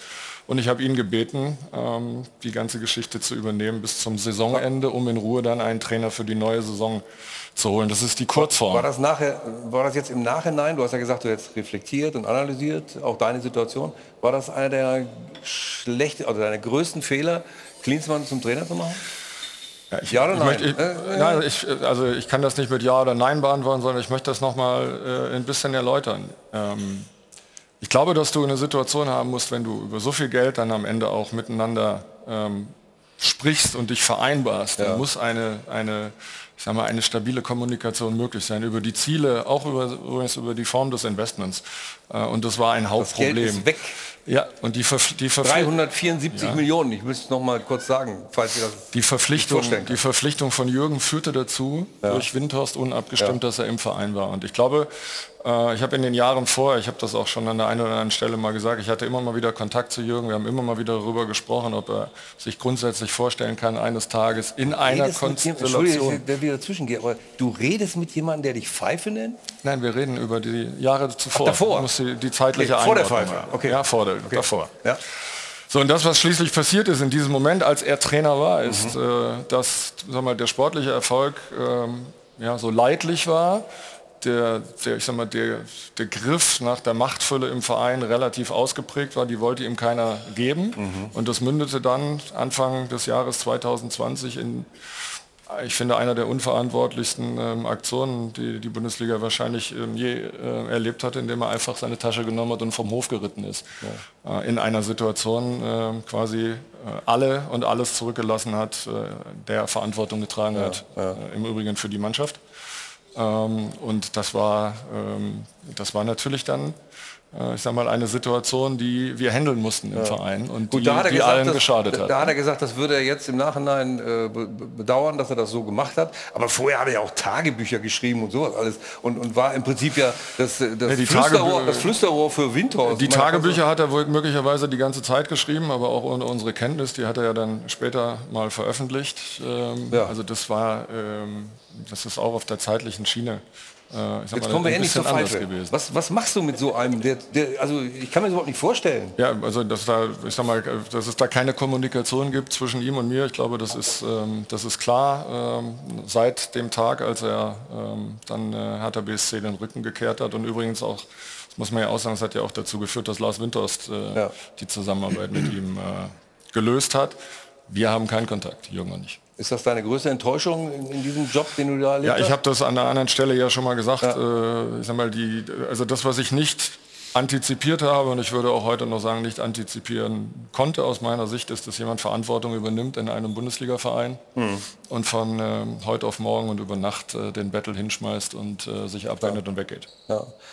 Nun ist das Geld weg. Das, nochmal, diese 374 Millionen äh, von Windhorst. Windhorst will seine Anteile, diese 64,7 glaube ich, hat er noch von der KAG, äh, die will er ähm, auch loswerden. Die will natürlich keiner kaufen. Wer kauft sowas schon äh, bei, bei so einem Club, der im Moment möglicherweise keine Lizenz bekommt, wenn er absteigt? Ist das auch noch eine Gefahr? Nochmal, ich kann äh, bis Januar Ja, du kannst 21 es ja einschätzen. kann ich, ja, ja kann ich Auskunft geben. Ja. Ähm, ja, ich könnte auch sagen, wie die äh, wirtschaftliche Situation war. Die war im Januar 21 eine deutlich andere, als sie denn jetzt heute ist. Und jetzt kommt das, was du eben gesagt hast. Natürlich haben wir einige ähm, Investitionsentscheidungen in den Kader getroffen, die man an der einen oder anderen Stelle sicherlich auch diskutieren kann. Natürlich haben wir unmittelbar nach Abschluss auch, ich sag mal, dieses ersten großen Transferfensters Corona-Pandemie gehabt, die gravierende Auswirkungen ähm, äh, gehabt haben. Die wirtschaftliche Situation, wenn man den aktuellen Zahlen, die ja gerade veröffentlicht Ja. äh, wurden, ähm, glauben kann, ist jetzt äh, absolut bedenklich. Ja. Da, da kommen wir noch mal hin. Wir fragen ja gleich auch noch mal bei der Jahreshauptversammlung nach. Es sollen ja 80 Millionen Miese sein. Also das, das kann ich sogar ausrechnen. Wenn du da in die zweite Liga absteigst mit den Zahlen, dann kriegst du die Lizenz nicht. Ähm, das dürfte klar sein. Aber noch, noch eins zur, zu der Situation. Ähm, es gab ja diesen berühmten Begriff Big City Club. Ähm, das war sicherlich auch nicht förderlich, aber würdest du jetzt sagen, dass, dass du den Big City Club mit deinen Entscheidungen verhindert hast? Ja, das wurde mir, Corona es, dazu, wurde mir, es wurde mir immer vorgeworfen Ja, ja, in dieser. Konstellation, dass ich der, der ähm, Bremser war und ähm, Ja. ich habe das immer ein bisschen differenziert betrachtet. Ich habe jahrelang ähm, unter schwierigsten Bedingungen in Berlin versucht, einen guten Job zu machen, was dazu geführt hat, dass wir uns etabliert haben nach diesen beiden Abstiegen in Mhm. der Bundesliga und dass wir äh, nicht mehr in Kontakt mit den Abstiegsrängen kamen, was aber in einer Stadt wie Berlin natürlich auch nie genug ist. Ähm, das, ist ähm, das ist sicherlich ein, ähm, ein Thema gewesen, aber ich glaube, ähm, die aktuelle Entwicklung zeigt, es ist nicht ganz so einfach, ähm, die, Ist Dinge, nicht besser ähm, die Dinge mal eben über Nacht zu drehen. Ich finde, Rudi, du hast jetzt oft diese 374 Millionen genannt, ne, die einfach eine gewaltige Summe ist.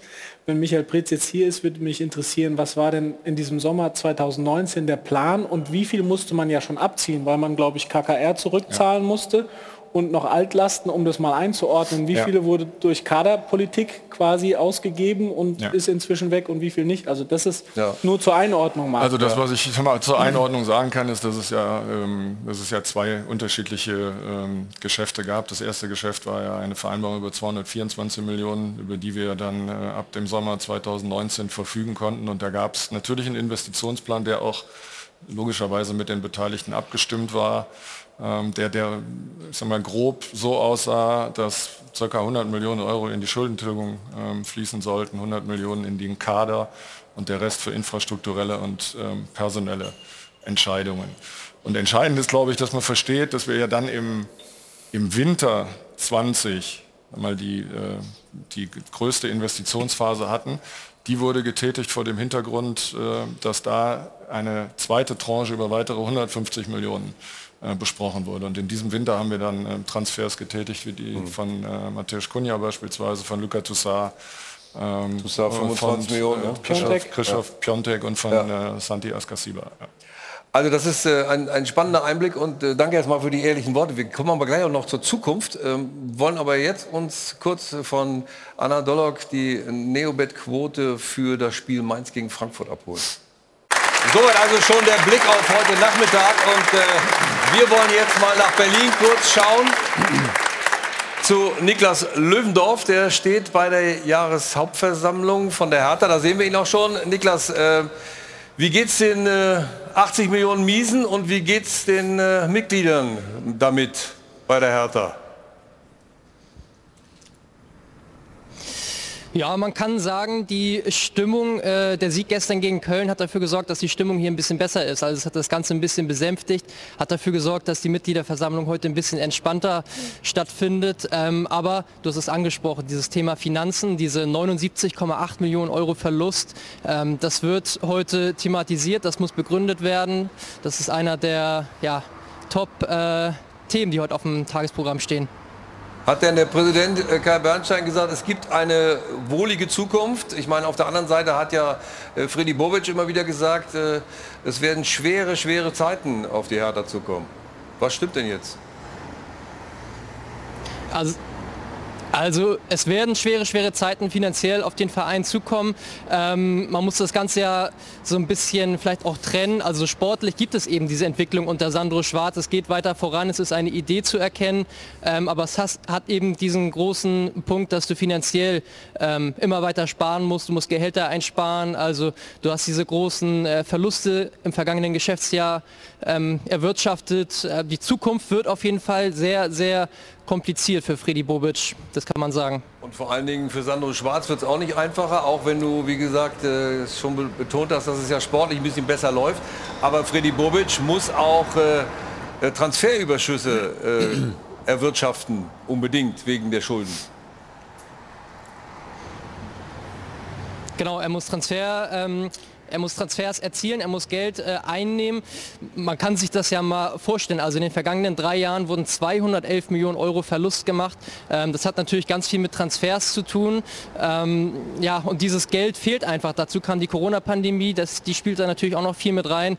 Ähm, also die Hertha muss sparen. Man kann sich ja mal den Vergleich äh, herziehen. Also Hertha BSC hat ein Gehaltsvolumen ähm, von 99, äh, 97 Millionen Euro gehabt im, in der vergangenen Saison. Das ist genauso viel wie Eintracht Frankfurt. Eintracht Frankfurt ist damit in die Europa League gekommen, hat sie sogar gewonnen.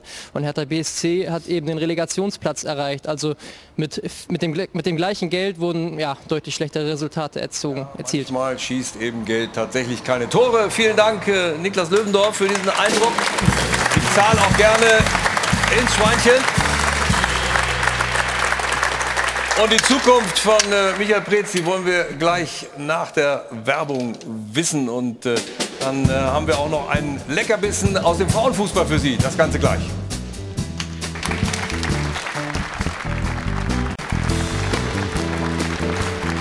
Zurück Hotel Kempinski am Münchner Flughafen mit Tayo von Halen und Band. Im Hilton Hotel haben wir jetzt äh, die letzte Runde im Doppelpass eingeläutet und äh, entscheidender ist nur, wir müssen noch eines klar ganz deutlich stellen. 80 Personen sind mehr eingestellt worden, seitdem äh, Freddy Bobic das Sagen hat und 40 davon allein im sportlichen Bereich. Dass das Geld kostet, dürfte jedem klar sein, wer arbeitet schon für Hertha umsonst. Kaum jemand und meistens überteuert und zu teuer. Und das bedeutet, dass die Quote, also sprich die, die Kohle immer mehr ins Minus rutscht und die Punkte auch nicht mehr werden. Hättest du noch mal Lust auf Hertha? ja, das ist äh, das längste Kapitel meines Arbeitslebens, aber es ist abgeschlossen und ich habe das eingangs ja auch gesagt äh, und auch verarbeitet. Wie sieht die ähm, Zukunft aus? Ja, die äh, Zukunft sieht so aus, dass ich, ähm, ich sag mal, fit bin, erholt bin äh, und voller Tatendrang bin und Lust, Lust habe auf eine neue Aufgabe und äh, gespannt bin auf das, was äh, die Zukunft bereitet. Also alle, die einen Manager brauchen, hier ist einer und der hat Erfahrung. Schalke kann Was? Schalke Schalke. Publikum. Ja, Wäre eine Idee. Er kommt ja aus Düsseldorf, ist so um die Ecke. Also von daher. Ne? Das ging auch. Fortuna anfangen. Das ist Bermuda-Dreieck des deutschen Fußballs. Hamburg, Schalke und Hertha. Bist ja, du nicht was, reingeraten? Aber Thomas Reis hat ja auch schon Erfolg sportlich. Also das wäre das ein stimmt, passendes ja. Ding. Jo ja, wir verfolgen das weiter. Jana, spenden bitte. Knapp 300 Euro sind zusammengekommen an diesem letzten Bundesliga-Doppelpass und wir sagen vielen Dank an die drei Herren Geb Gutzeit, Rainer Pauli und Daniel Lange. Alexander und der Sohnemann Sebastian Treppenhauer, die German Seahawker, die grüßen Simon, der hat heute Geburtstag. Jawohl. Der, der, TSV Natternberg, die Jungalt des FC Hösbach, die Blauen Adler Doppelpass, Köster Aluminium Iserlohn und Grüße gehen raus an Andrew Neidig. Auch der hat heute Geburtstag. Wir haben schon einige Football-Fans hier. Heute feiert die NFL ja Premiere auf deutschem Boden hier in München in der Allianz Arena. Deswegen sind hier schon einige Football-Vibes zu spüren. Dann möchte ich noch sagen, wir biegen jetzt ab, also endgültig in Richtung WM. Und passend dazu haben wir auf Sport 1 natürlich auch ein WM-Tippspiel. Unter tippspiel.sport1.de können Sie sich registrieren und gerne mit und gegen uns tippen. Stefan hat ja schon eine ganz schön gute Messlatte gelegt in der Bundesliga. Mal schauen, ob er die auch halten kann beim WM-Tippspiel. Und auch Darts biegt ab auf die heiße Phase der Saison. Da geht es Richtung WM und da steht der Grand Slam of Darts an. Den gibt es live zu sehen auf Sport 1 heute Nachmittag noch. Vielen Dank, Jana. Und äh, wir sind durch für heute. Danke in die Runde. Und äh, mit dem Hinweis, heute um 14 Uhr gibt es was ganz Besonderes äh, bei Sport 1, nämlich das Frauenfußball-Regional-Spitzenspiel aus Berlin, Viktoria Berlin gegen Türkemspor. Unbedingt angucken und dann nächsten Sonntag gibt es wieder einen Doppelpass. Ciao!